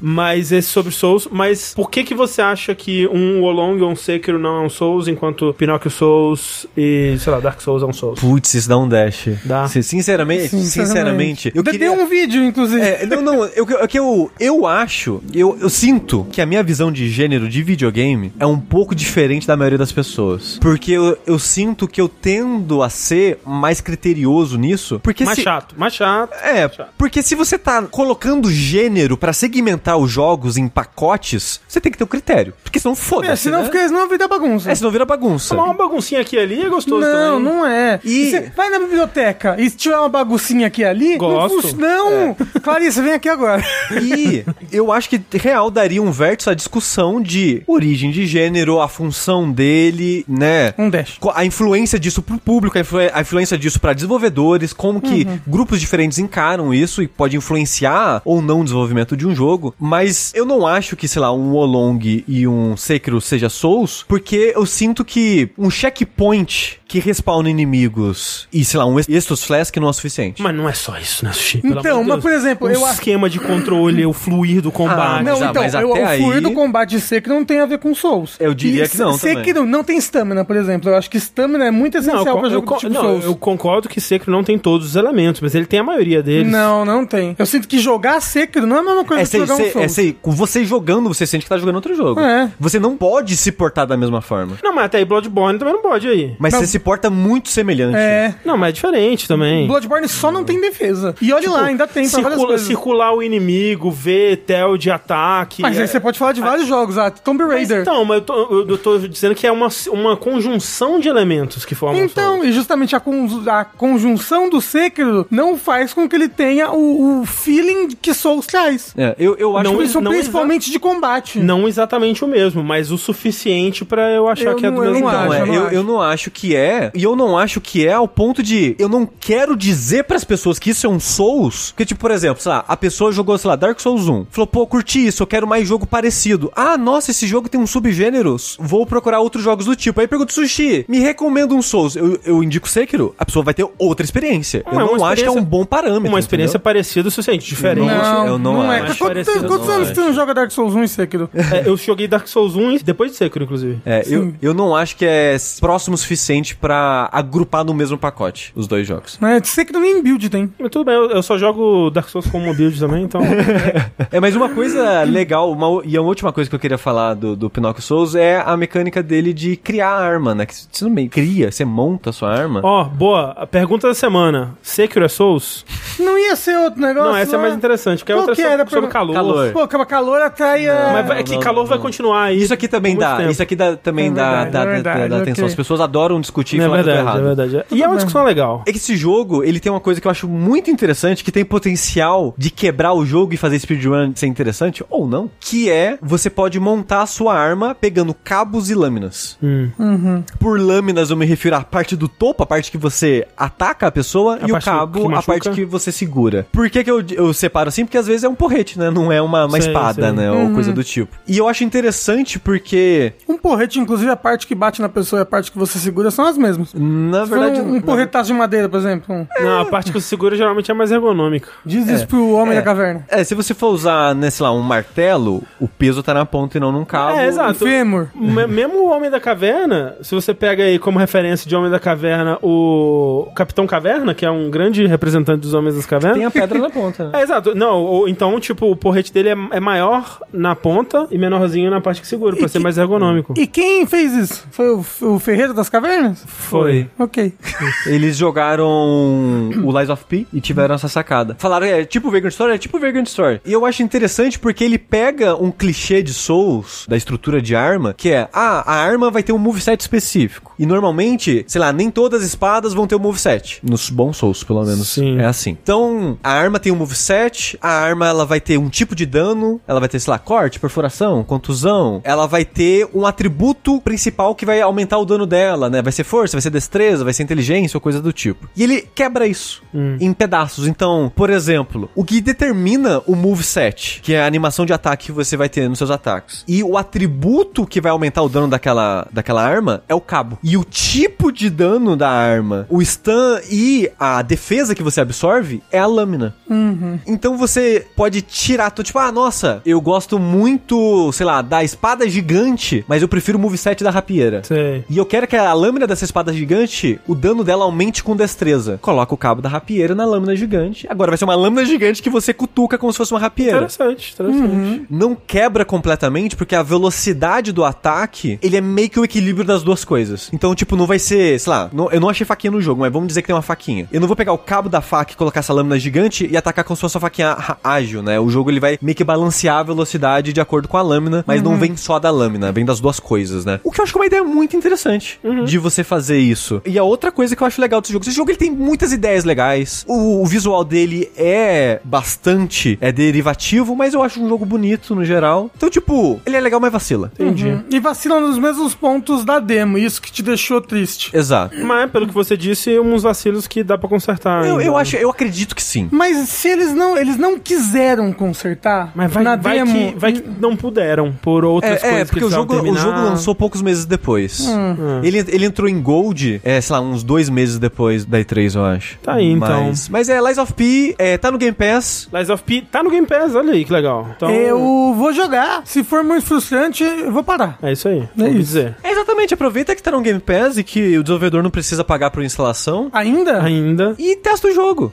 É. Gente, será que a gente tá vendo o fim dos índios? O fim dos videogames, É, eu acho que sim. que loucura. Aproveita enquanto tem. O fim não vai ser porque quem, né, se há vontade é ao meio. Nota naval fica pros próximas aí aí, o Sushi ainda está com suas impressões iniciais.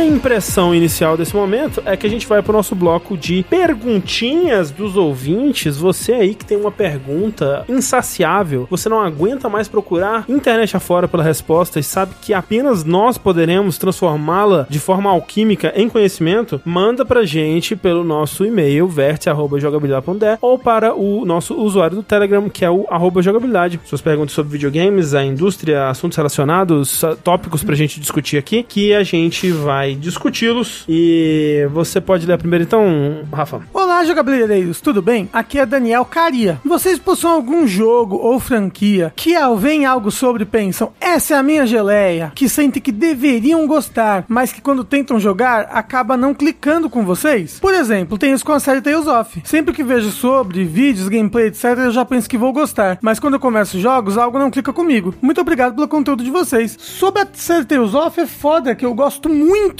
de três jogos da mesma época. E aí você fica querendo ter aquilo de novo. Então é foda, porque eu sinto que de- os jogos, antes eu não joguei tanto assim, mas os que vieram depois, pra mim, são todos mais fracos do que, do que o, o Tales of Sinfonia e Eternia. Abyss. Abyss. Um Abyss é bom, um Abyss é bom. São os que eu mais gosto, Vesperia, Sinfonia e Abyss, e os que vieram depois eu já não gosto muito, não. Pô, eu sinto isso muito com Yakuza. Tipo, toda vez que. Inclusive é uma coisa que eu não, não sei como lidar ainda. Isso é uma fonte de grande sofrimento pra mim. Porque sempre que sai um trailer de um novo Yakuza, eu falo: caralho, isso aí, velho. Isso é tudo pra mim. Isso sou eu representado num vídeo de YouTube. Eu preciso jogar, vai ser o meu jogo favorito. E aí eu jogo e meio chato, né? Tem que meio andar, né? repetitivo, combate meio ruim, umas quests meio bucha. Os Quest é legal, tem historinha, pelo menos. Não, muitas tem, mas né. Assim, todas têm. É, todas têm. A qualidade nem sempre é, é. das melhores. Ar Armored Core, por enquanto. que eu ainda, ainda não. Mas você achava, você olhava a Armored e falava, isso vai ser foda. Não, não, não. Então. Eu sempre falei, pô, robô não é a minha, É, né, robô? então, é. Realmente. Alguma série que eu falava, caralho, esse aqui é a minha geleia. É, Gothic. Não, mentira, eu nem joguei tanto Gothic pra falar. Balan Wonderworld.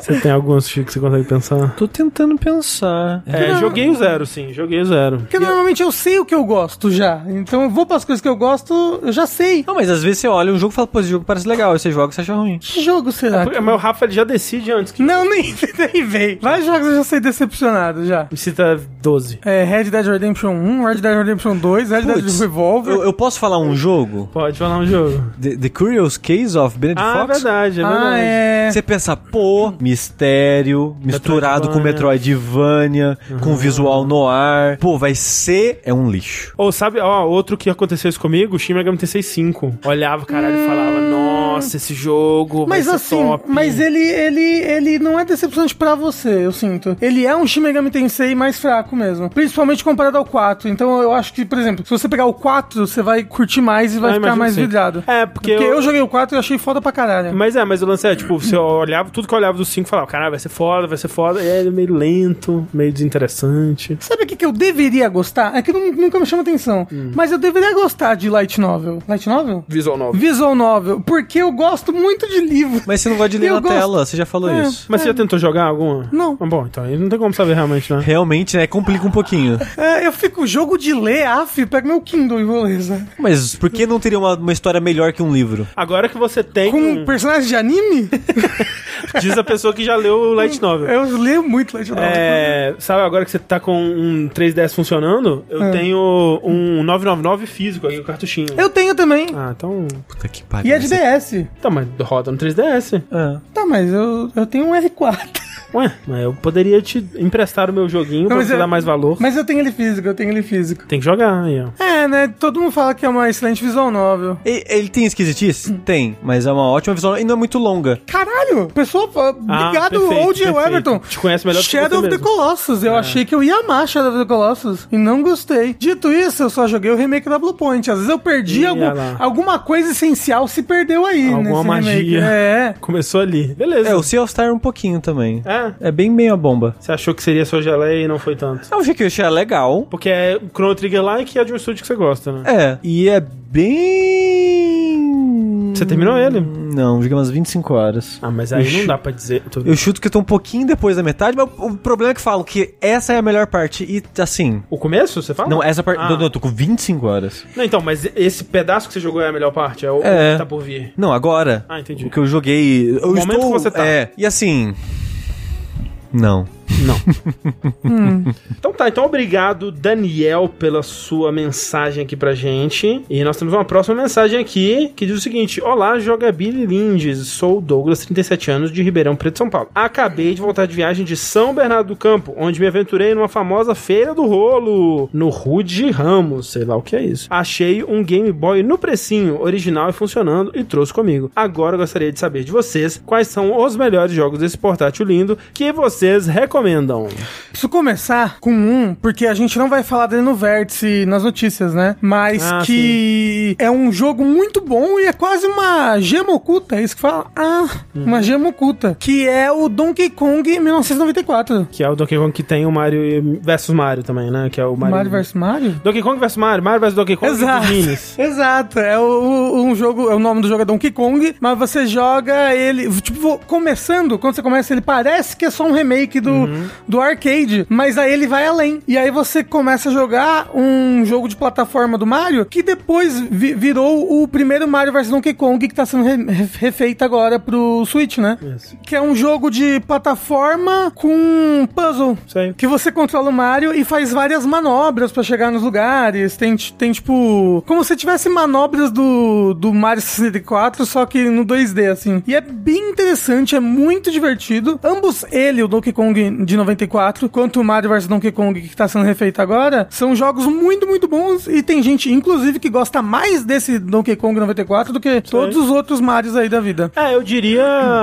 É porque falam ali, os dois eram da Capcom, mas não pode Game Boy Color, é o Game Boy original. Não que- pode Game Boy Color? Não, é. Claro que Ele pode. falou que Ué, ele, ele falou comprou o original. o original. Ah, ele comprou o original. Assim, ó, tem o- os dois Mario Land são bons. É, o que eu ia dizer é, vai nos jogos da Nintendo. É, de fato. Grande chance de você acertar. Então, os Mario Lands, o Wario Land... É, eu acho que o, pri- o primeiro, pelo menos, eu lembro que é Game Boy. O, o Zelda, né, obviamente. Pô, pelo amor de Deus, Link, Link's Awakening. É, o, o, o, o foda é que os dois da Capcom acho que é só Color. O, o- Não, mas, É mas isso o Link's tô- é Awakening falando. pode. O- os da Capcom são só cola, mas tem o Link's Ah, Awakening. tem o Link's Awakening, né? É verdade, tem o Dragon Quest de Game Boy. Não é não, Yuji. A melhor versão é de Super Nintendo, que já tem traduzido hoje Não, a melhor versão é de Switch. Para com isso, Rafa. Quando sair, você vai ver só. É verdade. A, A 3D HD, HD, é. porra, vai ser foda. Tem o Metroid 2, que não Tem é Metroid tão 2. legal assim, mas é legal. É bacana. Não jogue Castlevania. Não jogue Pokémon. Pokémon é legalzinho, né? Pelo menos, assim. O Tetris, Tetris. né? Um clássico de Game Pra Boy. quem gosta, é bom. Não, todo mundo gosta. Tem você. Final Fantasy, tô vendo aqui. é verdade, Final Fantasy Legends. Sim. Mas não é bom, não. Não é bom? Não, ele é o primeiro. Mas tem sem Legends- sem que Desetsu. Mas tem o Legends 1, 2 e 3. Alguns desses, algum deles deve ser bom. Não é possível que todos são ruins. Tem o Gargoyles Quest. Se você tiver com é com save state, ele é um jogo bem legal. Porque ele é muito difícil sem save state. Ele tá no console original, só dizendo. E É. aqueles Mega Man X, Mega Man X é Super Nintendo PlayStation, né? Não, mas tem Mega Man X pro Game Boy Color. Tem? Tem. Ah, pro é Color, legal. pro Color. Como é o nome, inclusive? É Mega, Mega Man Extreme, acho o nome. Ah, é verdade, Mega Man Extreme. Eles são remakes do, dos Mega Man?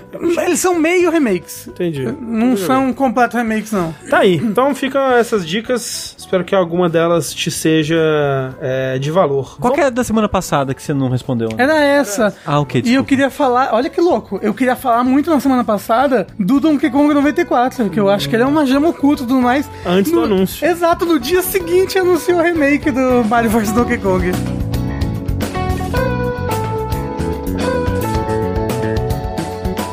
Vamos pro nosso segundo bloco de notícias, então? Uh, rapaz, Bora nem que tem... bora. Uh, meu é Deus do tentar céu. passar rapidinho por elas, porque senão fudeu. Ai, caralho, é verdade. Nossa, eu esqueci quais Vamos notícias dar eram. só uma, uma pipocada nessas notícias, tá? Olha só, só a treta da Unity daria um vértice inteiro, como Daria. praticamente já deu até agora, certo? Só que, não obstante, semana passada não trouxe só isso. Não. Semana passada trouxeram três grandes eventos. É verdade. Um Nintendo Direct, uma Sony Sony Direct. Sonic, State of Play. Sonic, o Sonic of Play. Sonic. Sonic, Sonic of Play. Sonic of Play, isso. State of Play. E o evento anual da Apple em que ela anuncia o novo iPhone, certo? E eu vim aqui falar, na verdade, sobre os jogos. Aí falar, iPhone, o que, que tem a ver? Não, iPhone, né? Tipo, até parece que alguém compra esse celular ainda, né? É, Coisa do pô. passado. Mas, é.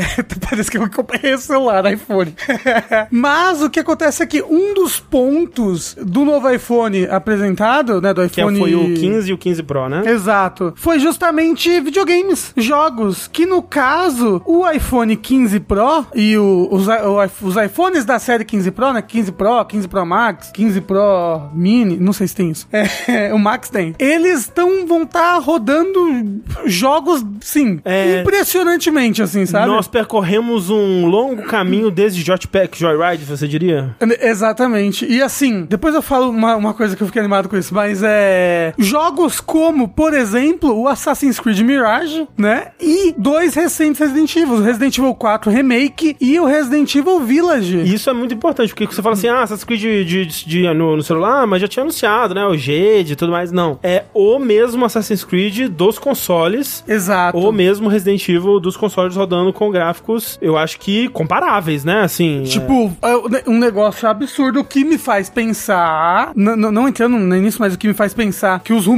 do Switch 2, 4K e o cara 4 tem muita chance de serem reais. É. Visto, eu sei que, obviamente, esse, é, o iPhone 15 Pro é, vai ser mu- muito mais caro do que um, um Switch 2 deva Ah, ser, eu claro, acho, né? claro. Provavelmente. Né? E são celulares top, top, top de linha, né? Mas assim, E- e a como o chat gente- tá falando, tem até Ray Tracing. Ray Tracing, é Ray Tracing de, de hardware, é GPU de, de 6 cores, os caras 4. E, tipo, tava dando uma pesquisada, tipo, nossa, Ray Tracing no celular, né? Que loucura, é o primeiro? E não, tipo, já tem é, celular da Samsung, da Xiaomi, não sei como é que fala. Xiaomi. Xiaomi, é, que tem também, mas, tipo, parece que é a melhor implementação em celular até agora. O mais avançado vai ser o desse. Qual que é o chip mesmo? É o A17 Pro. Isso. E disseram que esses jogos vão estar também nos iPads de uma geração específica aí. Eu não sei. Aí eu tá pedindo demais de mim entender de iPad, mas. Isso. Eles Mas, vão- não vão sair só pro, pra esses iPhones novos. Sim, mas é muito louco, né? Que a nova série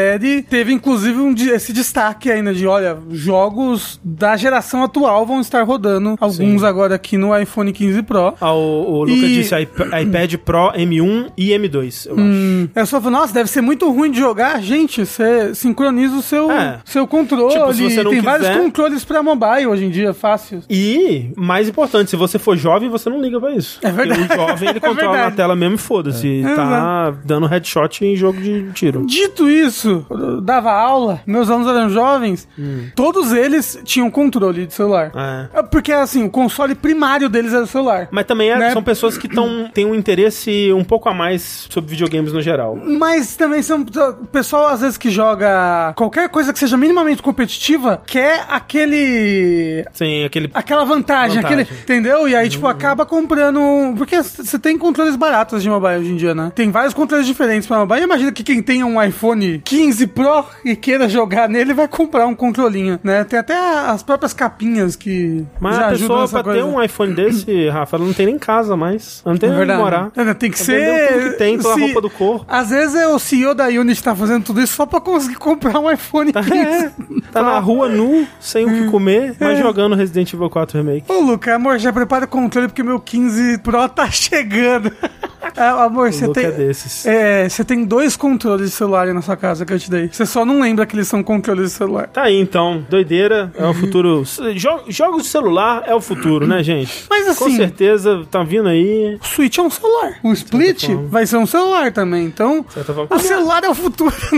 Eu tava só, olha só, pra você ver como que eu sou velho. Eu pensei, porra, mas como assim o jogo vai sair pra celular e, e 500 GB, 50 GB pelo menos cada um desses jogos aí? Como é que quem que vai ter espaço no celular pra instalar isso aí? Eu vou descobrir que o Genshin Impact é mais do que isso já. É, porra. Você sabe que você pode botar um SSD de 1 tera, né? Hoje em dia. não. Você falou 4 megas de forma errada. Você pode botar um flop disk né, no seu celular. 1.44 megabytes, se você Isso, quis dizer. Isso.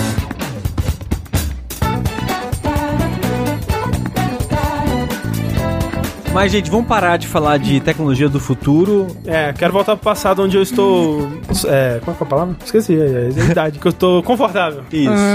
e vamos falar de jogo velho. Bora. No vértice anterior, eu e o André falamos brevemente, nos finalmente, do The Making of Karateka, né? O, o museu da Digital Eclipse. Acho que foi no dois atrás, mas tipo Foi? isso. Eu acho que sim. Que a gente falou do desse basicamente um museu da produção é, do Karateka, onde tem vários protótipos e versões diferentes do jogo, e jogo que tava fazendo antes, e dica do que ele veio fazer depois e tudo mais. E a gente tava, o que, que a Digital Eclipse vai fazer? O que, que a Digital Eclipse vai fazer depois disso? Ai meu Deus, eu quero mais museu! Ah! Será que vai ser Prince of Persia? Pessoas descobriram pela internet, surgiu rumores, André, Hum. que o próximo jogo no estilo museu seria Wizardry. Aí a gente já ficou, tan. caralho, o que, que é Wizardry, É porra? eles tweetaram uma imagem remasterizada do dragãozinho que aparece na tela de título de um Wizard. É no logo, né? da- Isso, no logo, isso. Que aparece no logo. E o Wizardry, ele é um jogo que eu ficaria muito feliz de ver um museu, um- algo dele assim, principalmente se falar da repercussão e, e de outras coisas dele, porém não era o caso, né? É, A gente achou que seria um museu porque eles acabaram de fazer um, eles falaram que iam fazer mais, então a gente chutou, né? Imaginou que o próximo projeto deles também fariam parte desse pacote dos museus. É, que é essa série Gold Masters. Isso, né? Gold Masters.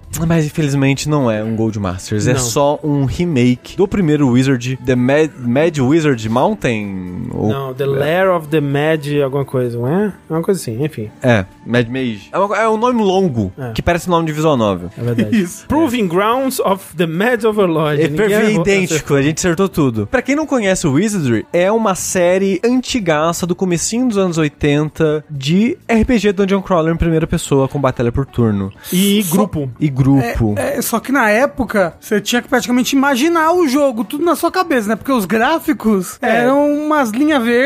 Era só linha verde, texto, né? Representando as coisas, os inimigos é, de forma bem simples, né? Isso. E você explorava essa dungeon com seus amiguinhos, muita influência de Dungeons and Dragons, e já existiam dungeon crawlers antes, já existiam jogos de RPG, digamos, antes, mas ele trouxe muitas novidades pro, pro gênero que foram ser abraçadas por outros jogos de RPG e muito, muito, muito pelo JRPG, né? Pelo RPG japonês. Então é um jogo, é, é, junto de Ultima, eles são os dois jogos que moldaram o gênero do JRPG, assim. E, né, mesmo eles outros- não sendo Jotas. é, mesmo eles não sendo japoneses, né? Eles foram muito populares no Japão. O Wizardry foi muito mais popular no Japão do que no, no Ocidente, né? Em qualquer outro lugar, na verdade. É, tanto que o, o jogo ele teve acho que cinco jogos os da série. Não, são Nove? oito, Oito? oito ou nove da série principal. E os direitos foram comprados, foram espalhados pelo, pelo universo aí dos direitos de propriedade de, de jogos. E no Japão, André, espalhado por múlti- múltiplas empresas, entre novos jogos e remakes e relançamentos, tem 39 jogos. Meu Deus! Fora esses nove da série principal. É, então, tipo, só pra mostrar que no, no Japão esse jogo teve um impacto muito grande e ainda fazem até hoje novos jogos dessa série por lá. No Steam saiu algum desses mais recentes, tem um, eu esqueci o nome de cabeça agora, mas tem um lá que o pessoal elogia bastante. É, tipo, o, o Sushi mesmo, ele traz aqui de vez em quando, né, uns Etrian Odyssey lá. E como é que chama aquele que você... Ah, é bem. Nossa, é trouxe. muito esse, que foi o Labyrinth of Wonder. Labyrinth of Wonder, que você falou aqui, né? E, tipo, é o Wizard purinho, assim, Isso, né? tem um jogo que eu, de vez em quando eu falo que eu quero muito jogar, mas não consigo, que é o Undernauts Labyrinth, um negócio assim, que é também um, um Dungeon Crawler inspirado em Wizard. Tem muito dunge- Dungeon Crawler japonês inspirado Ah, em Lab- Wizard. o Labyrinth of Galarian lá. Isso, Também. Labyrinth of Galera. Do Wonder acho que é o jogo anterior da série. Mas, por esse jogo ser um jogo tão influente, eu queria esse tratamento de museu. Infelizmente não vai ser o que a gente vai ter. É um remake meio que um pra um, só que agora em 3D. É, então é interessante porque você joga no gráfico moderno, né, 3D, com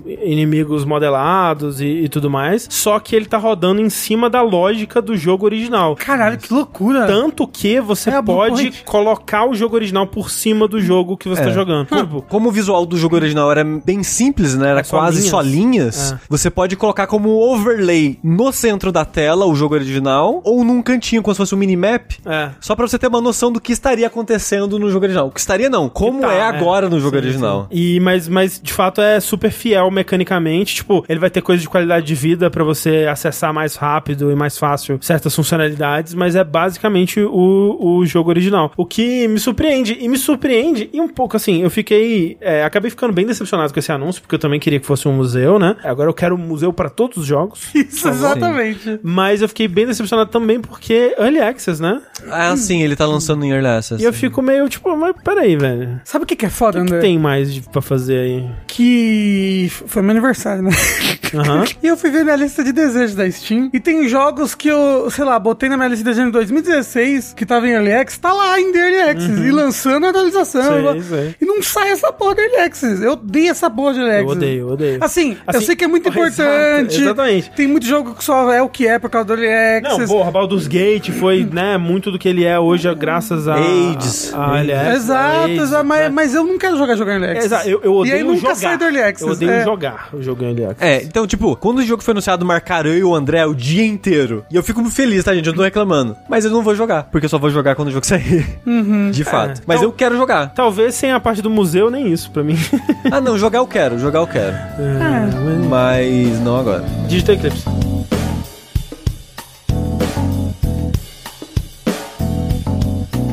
Beleza. E aí, falamos aí desse evento da Apple e o Rafa já deu a, a dica aí de que teve mais eventos, né, Rafa? Teve aí também o Nintendo Direct. Vamos dar uma passada rápida nas coisas que foram anunciadas nesse Direct, Rafa? Claro, sabe o que é engraçado também, André? Hum. O vértice de segunda foi, olha, grandes rumores do, É verdade. do Nintendo Direct. Quando- o vértice saiu no Spotify, já tinha anunciado já o Já. Nintendo Direct pro dia seguinte, foi na quinta. Foi. Né? E a, um grande coisa que a gente ficou discutindo é, meu Deus, F0 novo, vai ser o F0 GX, blá blá blá. E Assim, não. teve um novo F0. De fato teve, né? Olha que É loucura. um F0 com um nome que nunca houve outro F0 com esse nome antes. Verdade. E uma jogabilidade também, teoricamente, diferente, né? De Isso. tudo. Que é, no caso, o F0 novo, talvez os dos rumores sejam outros, não sei. Mas o acho F0 que novo era que, esse nós mesmo. vimos aí foi o F099, né? Ah, pra quem não se lembra, tem, a Nintendo tem uma, uma série aí de coisas 99, né? E uma coisa 35. Qual que foi o 35? Mario. Mario. Mario 35. Ah, o Mario foi 35 porque era a idade, né? E era 35. E era o número de é. jogadores. E Tetris, Tetris 99 e Pac-Man 99, né? Exato. E agora o F0 99, que são 99 jogadores competindo até sobrar um, é um Battle Royale de, de F0, com as suas próprias regras e mecânicas, mas com uma jogabilidade mais voltada pro primeiro F0 do Super Nintendo, até porque ele utiliza os gráficos e as pistas do, do primeiro F0. O estilo gráfico. O estilo né? gráfico, as pistas É. são bem diferentes e não é feito tipo com mode 7, é um 3D real, é, imitando Ah, né, o estilo do Super Nintendo. Não, mas a, a- a- as pistas têm os... O, Entendo, o, o a- set são- gráfico, ex- né? Não, é, o- e não, e são as temáticas da- Sim, das sim. pistas do Super Nintendo. É, mas são outros, outros desenhos de pista. Isso, digamos, exato. né? Até porque são desenhos pra comportar 99 pessoas. É, e. Mas assim, mesmo as mecânicas, né, de F0, então você pode gastar boost pra. Pode gastar. Você tem uma barra de vida, né? Uhum. Aí tudo que você bate, né, nas beiradas da pista ou nos outros carros, você perde essa vida. Você pode gastar essa vida também pra dar um, um boost. Você tem lugares que você recupera essa vida. E aí a mecânica nova que eles trazem aqui é que toda vez que alguém bate ou você bate, sai uma faísca que outro jogador pode pegar. E se você enche uma barra com o ícone de asinha, você consegue acessar uma pista é, por cima do- da, da fase que Isso. você dá uma avançada boa, assim. Parece bem caótico, não me dá muita vontade de jogar, não. Assim, parece bem os jogos de 99, mas eu acho que dos 99 que a gente tem que funciona hoje em dia, porque o Mario 35, né, ele, tava, ele foi lançado pra morrer, Uhum, É, quem não se lembra, é o que mais me interessa, mas só porque eu sinto que tanto o Pac-Man quanto o Tetris não sou bom o suficiente. Talvez o F-Zero eu rendesse mais alguma coisa. Ah, só né? por ser um pouco corrida, né, um pouco Ele mais... me parece o mais caótico, assim, porque pelo menos o Tetris, durante algum tempo, pelo menos, você consegue focar no seu ali. Se você fizer bem o seu, Uhum. né, demora um pouco, pelo menos, pra alguém te fuder. E esse já É. tá todo mundo se fudendo desde o começo. Mas ele vai, tipo, cortando as posições de pouco em pouco, né? Ah, sim. Tipo, sim. ó, agora vai todo mundo a partir dessa posição morrer, a partir dessa posição morrer. Você pode ficar na loucura tentando. Agora eu vou avançar. Ah! É, Mas talvez assim, legal. assim, eu gosto. E ele é, ele, ele é um jogo que é de graça, mas você só joga se você tiver um Nintendo Switch Online. Então. É, ele vem com o Nintendo É, ele Switch vem com o Online. Nintendo Switch Online, exatamente. Espero que ele não. que ele fique sempre assim, sabe? Ativo. É. Outro jogo que foi mostrado nessa Nintendo Direct foi uma coletânea barra remaster barra remake de Another Code, né? Que talvez você conheça como Trace Memory, que é um dos jogos da Sing, né? Que é um estúdio que lançou alguns jogos, especialmente no, no Nintendo DS, que pô, foram muito impactantes pra mim. Eram uns jogos jogos adventure, assim, é, barra visual novel, assim, muita, muita historinha, muitos puzzlezinhos. E o que mais me marcou foi o Hotel Dusk, né? O Hotel Dusk de 2007, que ele tem uma sequência é, de 2010, que é o Last Window, que foi o último jogo do estúdio, inclusive, ele fechou. Mas antes do Hotel Dusk, ele lançou esse Another Code, que é o nome japonês e europeu do jogo, é, que teve uma sequência no Wii, que nunca foi lançada no ocidente. Então, um jogo de DS de 2005, tem essa sequência no Wii de 2009, e agora tem essa coletânea saindo pro Switch, que vai colecionar, vai juntar os dois jogos num pacote só, sendo que o primeiro Another Code, que é o Two Memories, ou só Trace Memory nos Estados Unidos, ele é um remake completo, né? Porque ele não tinha esses gráficos 3D que ele, que ele tá mostrando aqui agora. Ele era mais uma, uma, uma historinha. Tipo, até o. Tipo, tipo, ele tinha. Ele, acho que ele tinha o cenário 3D, mas né, não cutscenes, personagens 3D, aquela coisa toda. E assim, são jogos que tem muita gente que gosta bastante desses dois aí, já. É, É, O segundo é mais inacessível, né? Provavelmente tinha uma tradução de fã, talvez aí. talvez. Mas o, o primeiro de DS tinha um pessoal bem fã assim desse jogo e parece que ele é um bom jogo. Sim, o. É, é- é bizarro, porque eu, eu joguei primeiro o Hotel Dusk e amei, assim. E aí eu fui, pô, que mais, que- quero mais jogo tipo esse, né? E aí eu fui pro Another Code, o Trace Memory, no caso. E ele é bacana, mas eu achei ele muito simples perto do Hotel Dusk. Eu achei a história dele bem mais simples, achei os puzzles dele bem, bem mais simples, assim. Ele é anterior também, né? Ele é anterior e eu acho que ele é pra um público mais jovem, talvez. E me passa essa. Sei lá, eu fico até pensando o que, que vai ser esse jogo no Switch, porque a graça dele no, no DS era que ele usava muito do DS, né, pra, pros puzzles. Não sei dizer se foi o primeiro, mas foi o primeiro que eu vi que fazia puzzles que até que ficaram famosos com o, o Zelda, né, de você ter que fechar o DS, de você soprar no microfone. É, falar o Professor Layton, né? É, Também é que eu joguei tinha pouco disso. profissionalmente, mas é, esse, esse tipo de jogo, né? Que tipo, Hotel Dusk tinha uma parada que você tinha que fechar pra parada cair e você pegar ela, né? E várias coisas assim. O- eu acho que talvez eles possam usar bastante. Não, não sei se eles vão fazer isso, mas usar as funcionalidades do. do dos, É. dos- Como é que é o nome, gente? Dos Ah, Joy-Cons. seus acelerômetros É, lá e aí teria que, que reformular os puzzles. Como ele parece estar sendo um remake, tipo, pelo, pelo gráfico Ah, dele e sim, tudo é. mais, acho que faz sentido, né? Ah, e eu acho que, tipo, das funcionalidades do DS, a, a- acho que só que ficaria difícil de replicar seria de fechar o console. Uhum. Que realmente não daria. Mas acho que todas as outras, com a tela de toque e com os o acelerômetro, talvez desse pra replicar. E o do Wii eu realmente nunca joguei, mas imagino que Ah. a vibe deles fosse o emote, que é muito mais fácil de. É, de replicar no Switch. Exato.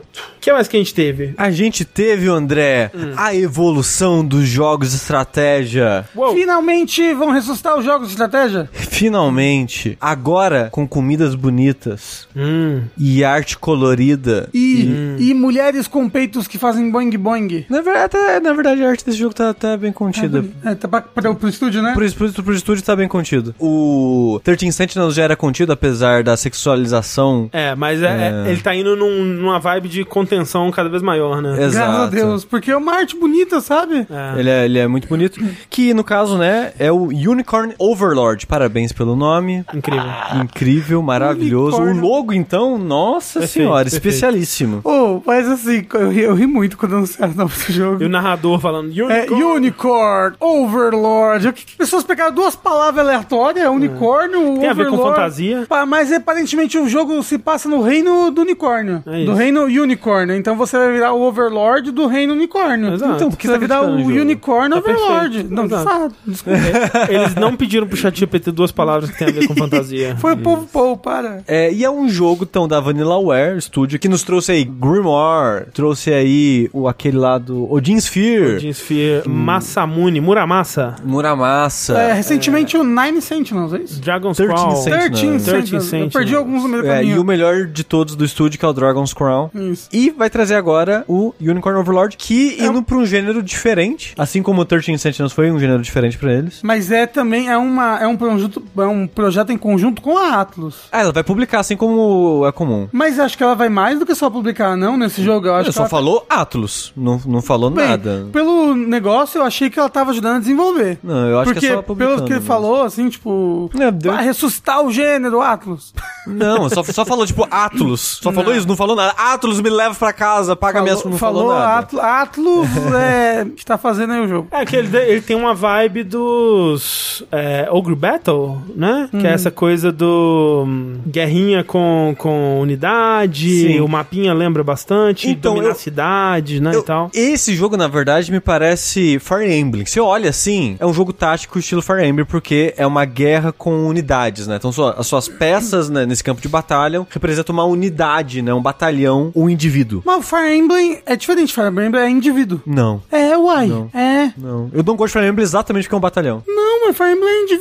É batalhão. É batalhão, Não, Rafa, pelo gente. amor de Deus. Fire Emblem é indivíduo. Você, você leva a menina unicórnio. E ela, a menina unicórnio, é a menina que, que tá no, ca- no cavalo. E quem tá junto com ela? Não tem batalhão, não. é Ninguém. indivíduo. ela tá sozinha.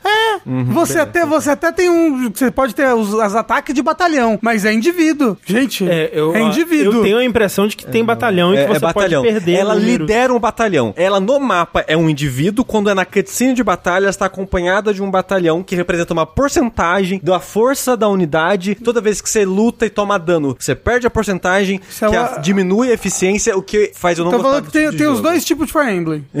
Tá, mas enfim, o, esse jogo aí. Esse jogo me parece ter essa pegada de batalhão, tipo um Wargroove, tipo um Advanced Wars, que eu não gosto. Então eu olho o jogo e fala, pô, é bonito, né? Mas, É, mas sigo. pelo visto do batalhão você também. pa- Parece que você bota as pessoas que você é um trio, né? Cada batalhão? Ou umas cinco pessoas, não sei. Então, aí eu me pergunto, a lutinha, será que vai ser uma parada meio Ogre Battle, que o André tá falando? Que o primeiro Ogre Battle, você não controlava as unidades na batalha.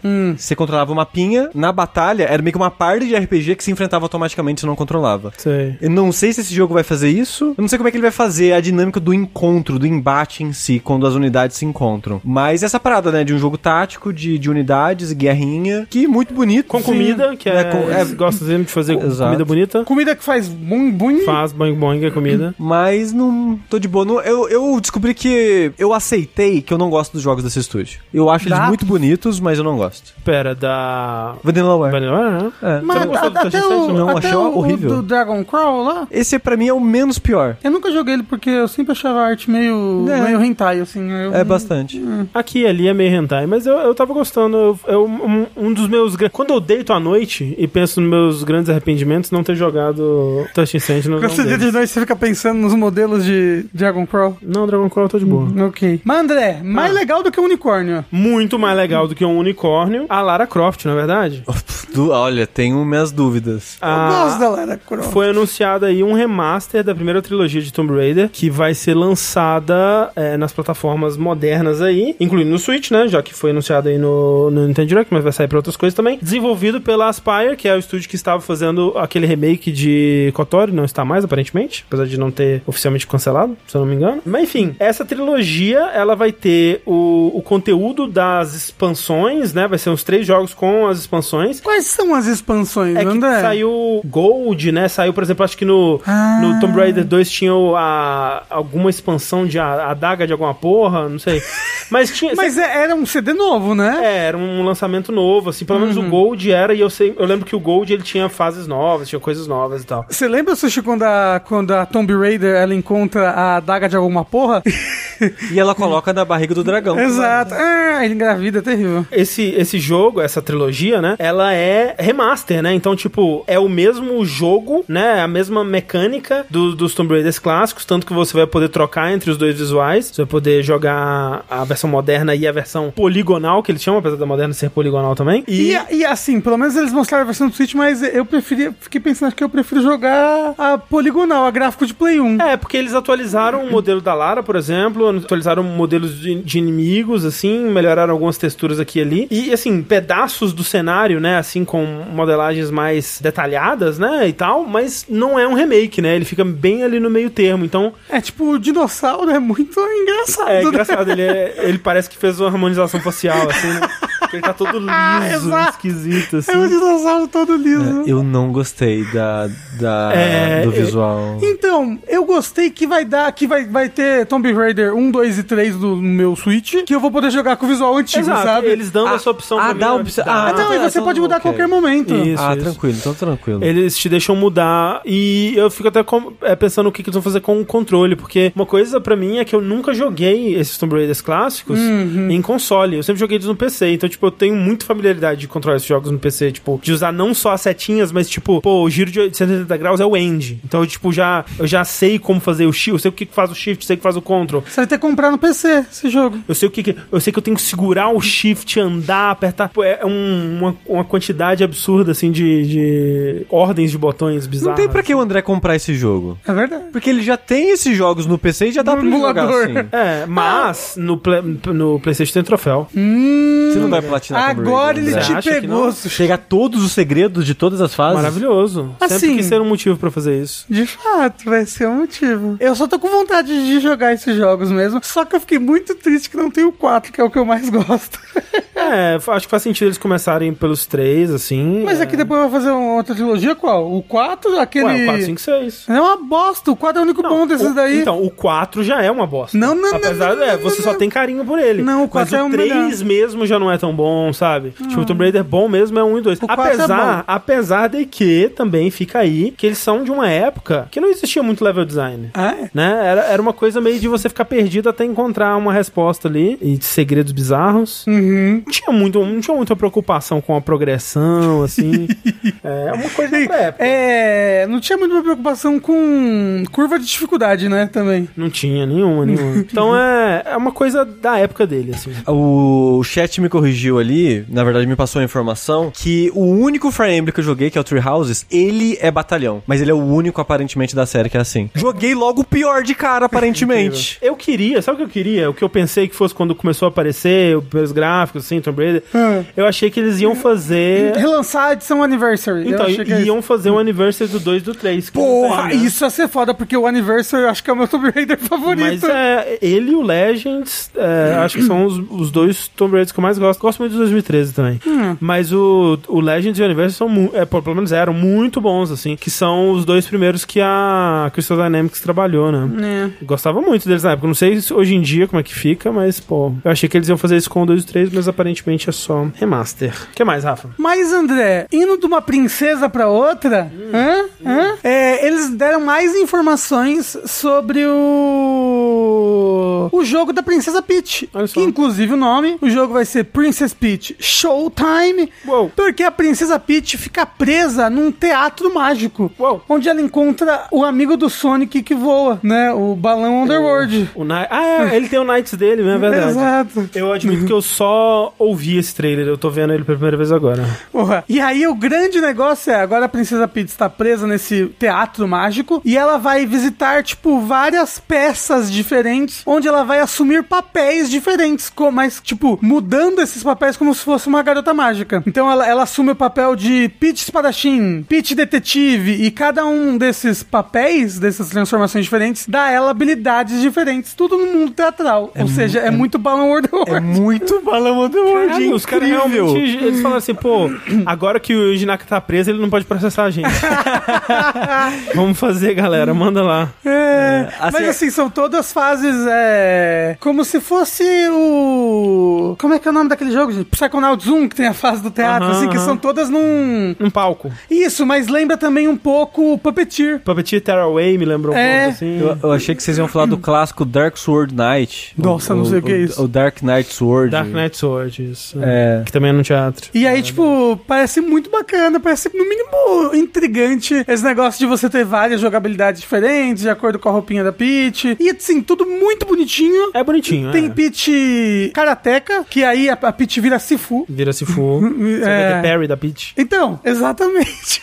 Aí Assim, sim. parece ser um parry, né? Não dá pra saber muito bem pelo trailer, mas é. é adorei roupinha. Roupinhas novas, é tudo que eu quero na Peach, é ela com roupinhas. Ih, ah lá tem Perry mesmo? Viu? Que que é isso?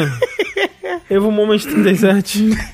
Tá aí. E É, muito bonitinho. Peach. É, como é que é? É Super Peach? Não, né? É Princess Peach Showtime. me parece um jogo bem infantil. Sim, com certeza vai Eu, ser. eu acho que ele vai ser bem simples mecanicamente. Acho, Uhum. acho difícil esperar muito mais né, de- dessa parte mecânica, assim. Mas pelo menos simpático ele é. Eu gosto da Princesa Peach assumindo papéis principais. Você gosta da Princesa Peach quando ela é feita de papel, Rafa? Agora, André, o que encerrou a Direct é o que me fez. Foi o que saiu de uma Direct mediana pra uma Direct boa. Se a Tiane tivesse aqui, ela ia te bater. Tudo bem, Ou Tiane. você tá empolgado. Não, eu tô empolgada para um caralho. Porque o final da Direct foi o anúncio do remake do melhor Paper Mario de todos. Pera, é um remake? É um remake total, um remake total. Do melhor Paper Mario de todos, que é o Paper Mario A Thousand Years Door. Que eu acho que é um dos jogos mais pedidos pelos fãs, assim, da Nintendo. De todos os tempos, assim. Ah. Quando eu vi o começo, eu pensei, ah, o remake do Paper Mario 1. Aí, É, né? aí mostrou o Porto, né? Rogue Port. Eu falei, caralho, é um remake do Paper Mario 2, que tava, tipo, preso no GameCube, teoricamente, até agora. Aí fica a questão. Você não acha que seria melhor eles terem feito primeiro do Paper Mario 1? Então, teoria, o que eu falei, eu tava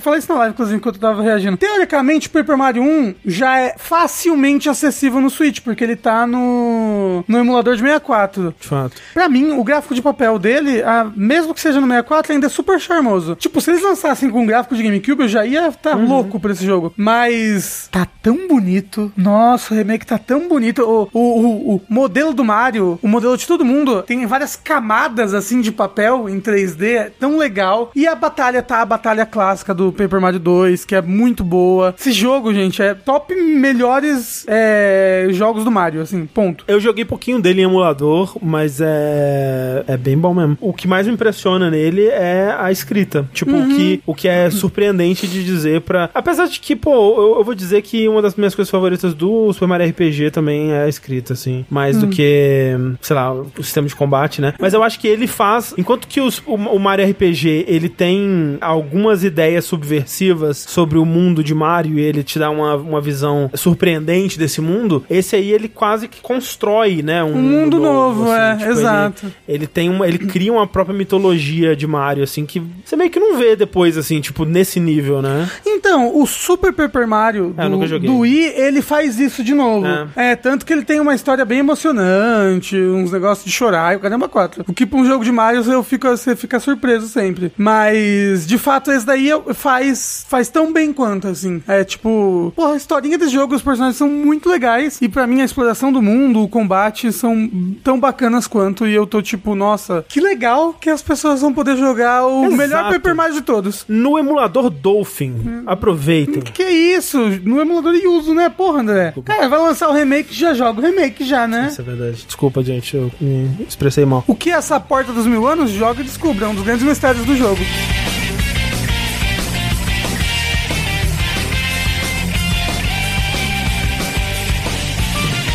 Mas não teve apenas evento da Nintendo, teve também evento do PlayStation, né? Nós, inclusive, fizemos live aqui, eu, o Sushi e o Rafa. Exato, eu Sim. estava aqui. Não aqui, mas eu estava no seu Nos coração. nossos Tava corações. aqui porque foi fora da caixa. Ah, não, tava Não. tudo online, Eu tava, é verdade. é. Tudo lá. viu? É, porque eles, é difícil lembrar às vezes. A realidade ela é convoluta. E aí teve o State of Play e, assim, dizer, tanto o, o a Nintendo Direct quanto o State of Play eu achei eventos bem, né, mais ou menos assim. State of Play em especial, eu acho que pouca coisa de realmente nota, especialmente se você tá procurando por coisas novas, né? Eles tiveram boas atualizações, atualizações interessantes, divertidas sobre coisas que a gente já tá empolgado. Mas se você tava procurando algo novo para se empolgar, e talvez não seja esse o momento também, né? Tanta coisa já com data aí pra sair, segura essa empolgação pra coisa nova aí também, pelo amor de Deus. Mas mostraram DLC do Resident Evil 4, que, né, já tinha sido feito data mining, já tinha descoberto, já tava muito óbvio que ia rolar, e agora confirmaram que é o Separate Ways, né, que é aquela expansão de Resident Evil 4 que foi lançada pela primeira vez quando Resident Evil 4 foi para o PlayStation 2, o que é impossível, afinal de contas ele nunca saiu do GameCube, mas supostamente teria lançado essa expansão aí de essa nova campanha, né, de Resident Evil 4, onde você joga com a Ada, né? Você vê o lado da Ada dos eventos de Resident Evil 4, né? E tem toda aquela coisa de que ah, a Ada tava aqui e aí ela você vê, ouve coisas que ela tava fazendo. E no remake eles deixam isso bem mais óbvio, inclusive, né? Tem momentos que corta pra Ada e ela tá fazendo outra coisa. Tem momentos que a cutscene termina com a Ada falando, segue em frente que eu enfrento esse cara. E aí, tipo, ok, nessa campanha você vai enfrentar esse cara.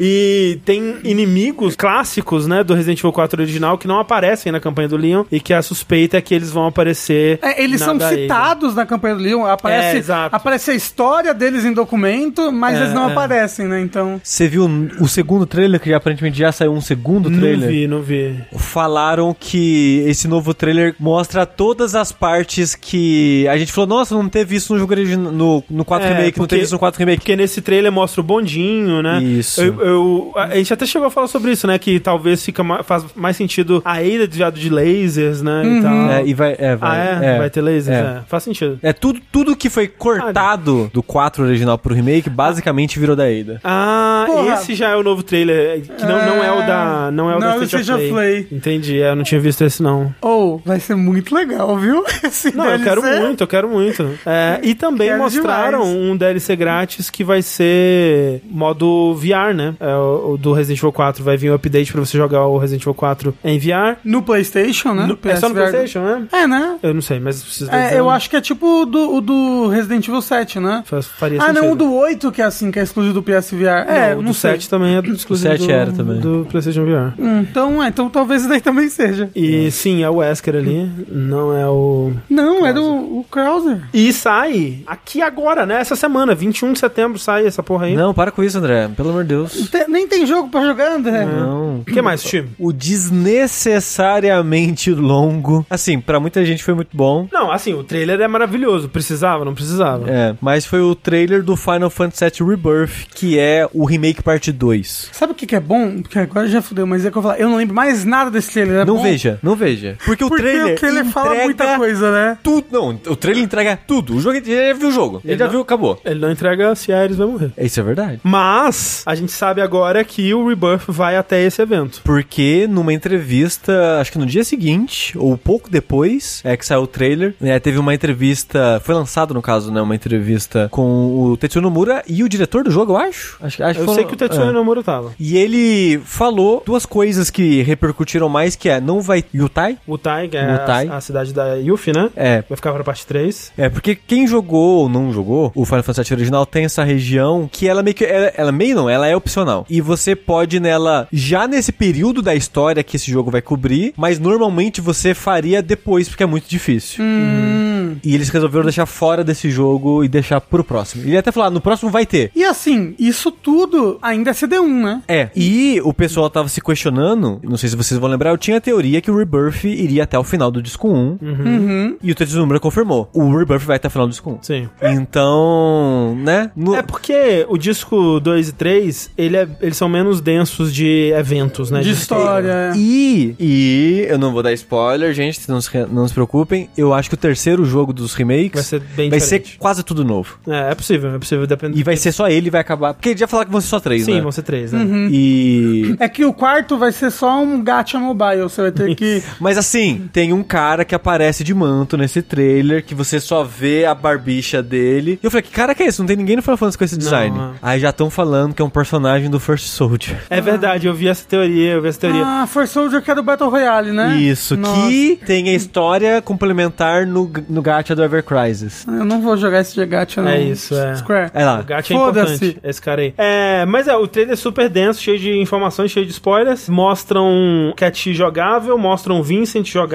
É, aliás, não mostram Vincent jogável, né? Isso. Mostram o Vincent e não mostram o Cid, né? É, eles disseram também nessa entrevista que, assim como no, no 7 Remake, vai ter personagens que vão participar da história e vão lutar com você, mas que você não vai controlar. Então, talvez... Tipo o Red, né? É, talvez. É porque o Red agora ele é jogável, mas no remake ele não era, né? Uhum, Exato. isso. Então talvez eles façam isso com o Cid, talvez façam isso até com o Vincent, não sei. É, po- é possível. É, aqui, mas mostraram bastante coisa. Mostraram Costa del Sol, mostraram o Cláudio andando de. É, Segway, sei lá o nome Segway, dessa né, porra. Costa do Sol. Mostraram Gold Salsa, mostraram vários minigames de Gold Salsa, mostraram o minigame do, do boxe lá, mostraram o, a corrida de Chocobo. Não mostraram o que? O snowboard. Não mostraram.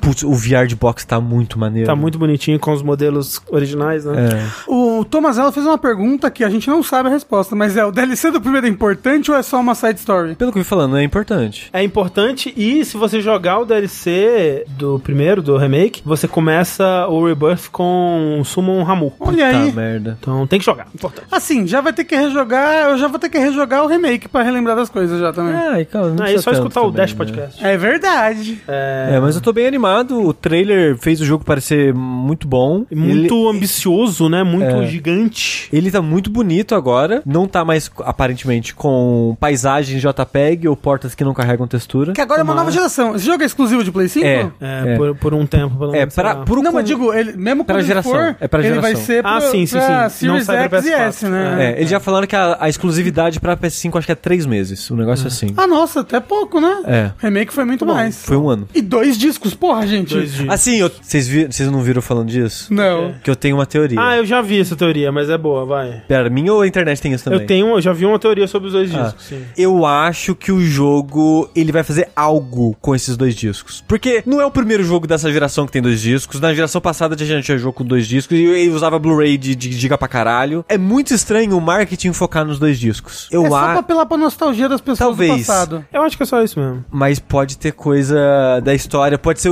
um disco cada personagem, É, então, entendeu? Eu, eu já vi Ah. falando isso, que ca- tipo, cada disco vai ser uma, uma realidade, digamos assim. É. Porque tem um negócio ali com o Zack, né, e tal. Mas sabe o que, que eu acho? Eu Não é acho porra que nenhuma. Eu acho que vai ser Laguna, tá ligado? Eu acho que vai É, ser não, é, acho que sim. numa realidade. né, Você vai alternar entre os dois e aí você vai depois descobrir que cada um era numa realidade e não dá pra fazer E nada. versão digital aí faz uma gambiarra, né, gente? Ah, é. É, vai ser ainda mais fácil do que ficar trocando de disco. Não, você vai ter que trocar de aplicação. Vai ter, É. vai, vai, vai ter dois assim. Vai ter Final Fantasy. Como é que é o nome? É, Rebirth. Rebirth. Disco 1. disco 1 e aí disco o disco 2. Você vai ter que encerrar uma Vai ter que baixar e separado. abrir a outra. Será que pode dar ruim essa exclusividade? Saiu o número de vendas do Final Fantasy VII Remake, 7 milhões. Muita gente achou pouco pelo quão esperado. É, muita gente, talvez a, a Square, né? É que é foda, porque 7 milhões é um bom número, né? Talvez pro investimento não seja muito bom, mas ao mesmo tempo eu imagino que tenha, tenha tido um, um acordo de exclusividade, né? Entre a Square e a, e a Sony, onde a É, Square... onde a Sony pagou por é. essa exclusividade. É. Então, pra Square, supostamente tem, tenha compensado. E se não tivesse compensado no remake, eles não teriam feito a mesma coisa no É. Rebuff, né? Imagino. Mas foi por três meses. É, menos tempo. É, então. talvez tenha compensado, mas só um pouquinho. É. Nem todo jogo é Luigi's Mansion 3 que vende mais de 10 milhões. Pois é. É, pois é. No mundo tem 7 milhões de pessoas, exato. Pô, vendeu o máximo que podia vender. E aí nós tivemos algumas coisas, tipo expansão de, de Tales of Arise, DLC, né? Que o Sushi tá super empolgado. Uau, dois anos depois, vamos fazer um novo Tales of com um DLC do Arise.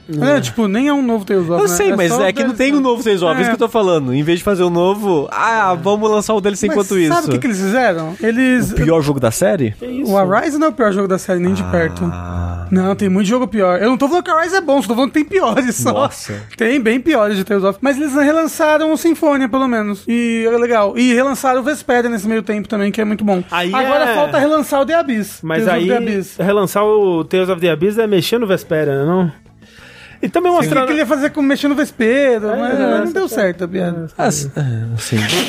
Mostraram também coisas sobre o Miranha 2, mostraram aquele Avatar, mostraram Helldivers 2, Baby Steps, mas foi basicamente isso também um, um State of Play um tanto quanto... As coisas novas, a maioria era DLC. É. É, Eles deviam relançar o Chile. Deviam muito relançar, porque é um, é um que tá preso no, no PlayStation 3. É um jogo de PlayStation 3. Ih, mas será que portar um jogo de PlayStation 3 pra nova geração é, não é mexer no Vesperia? Exília.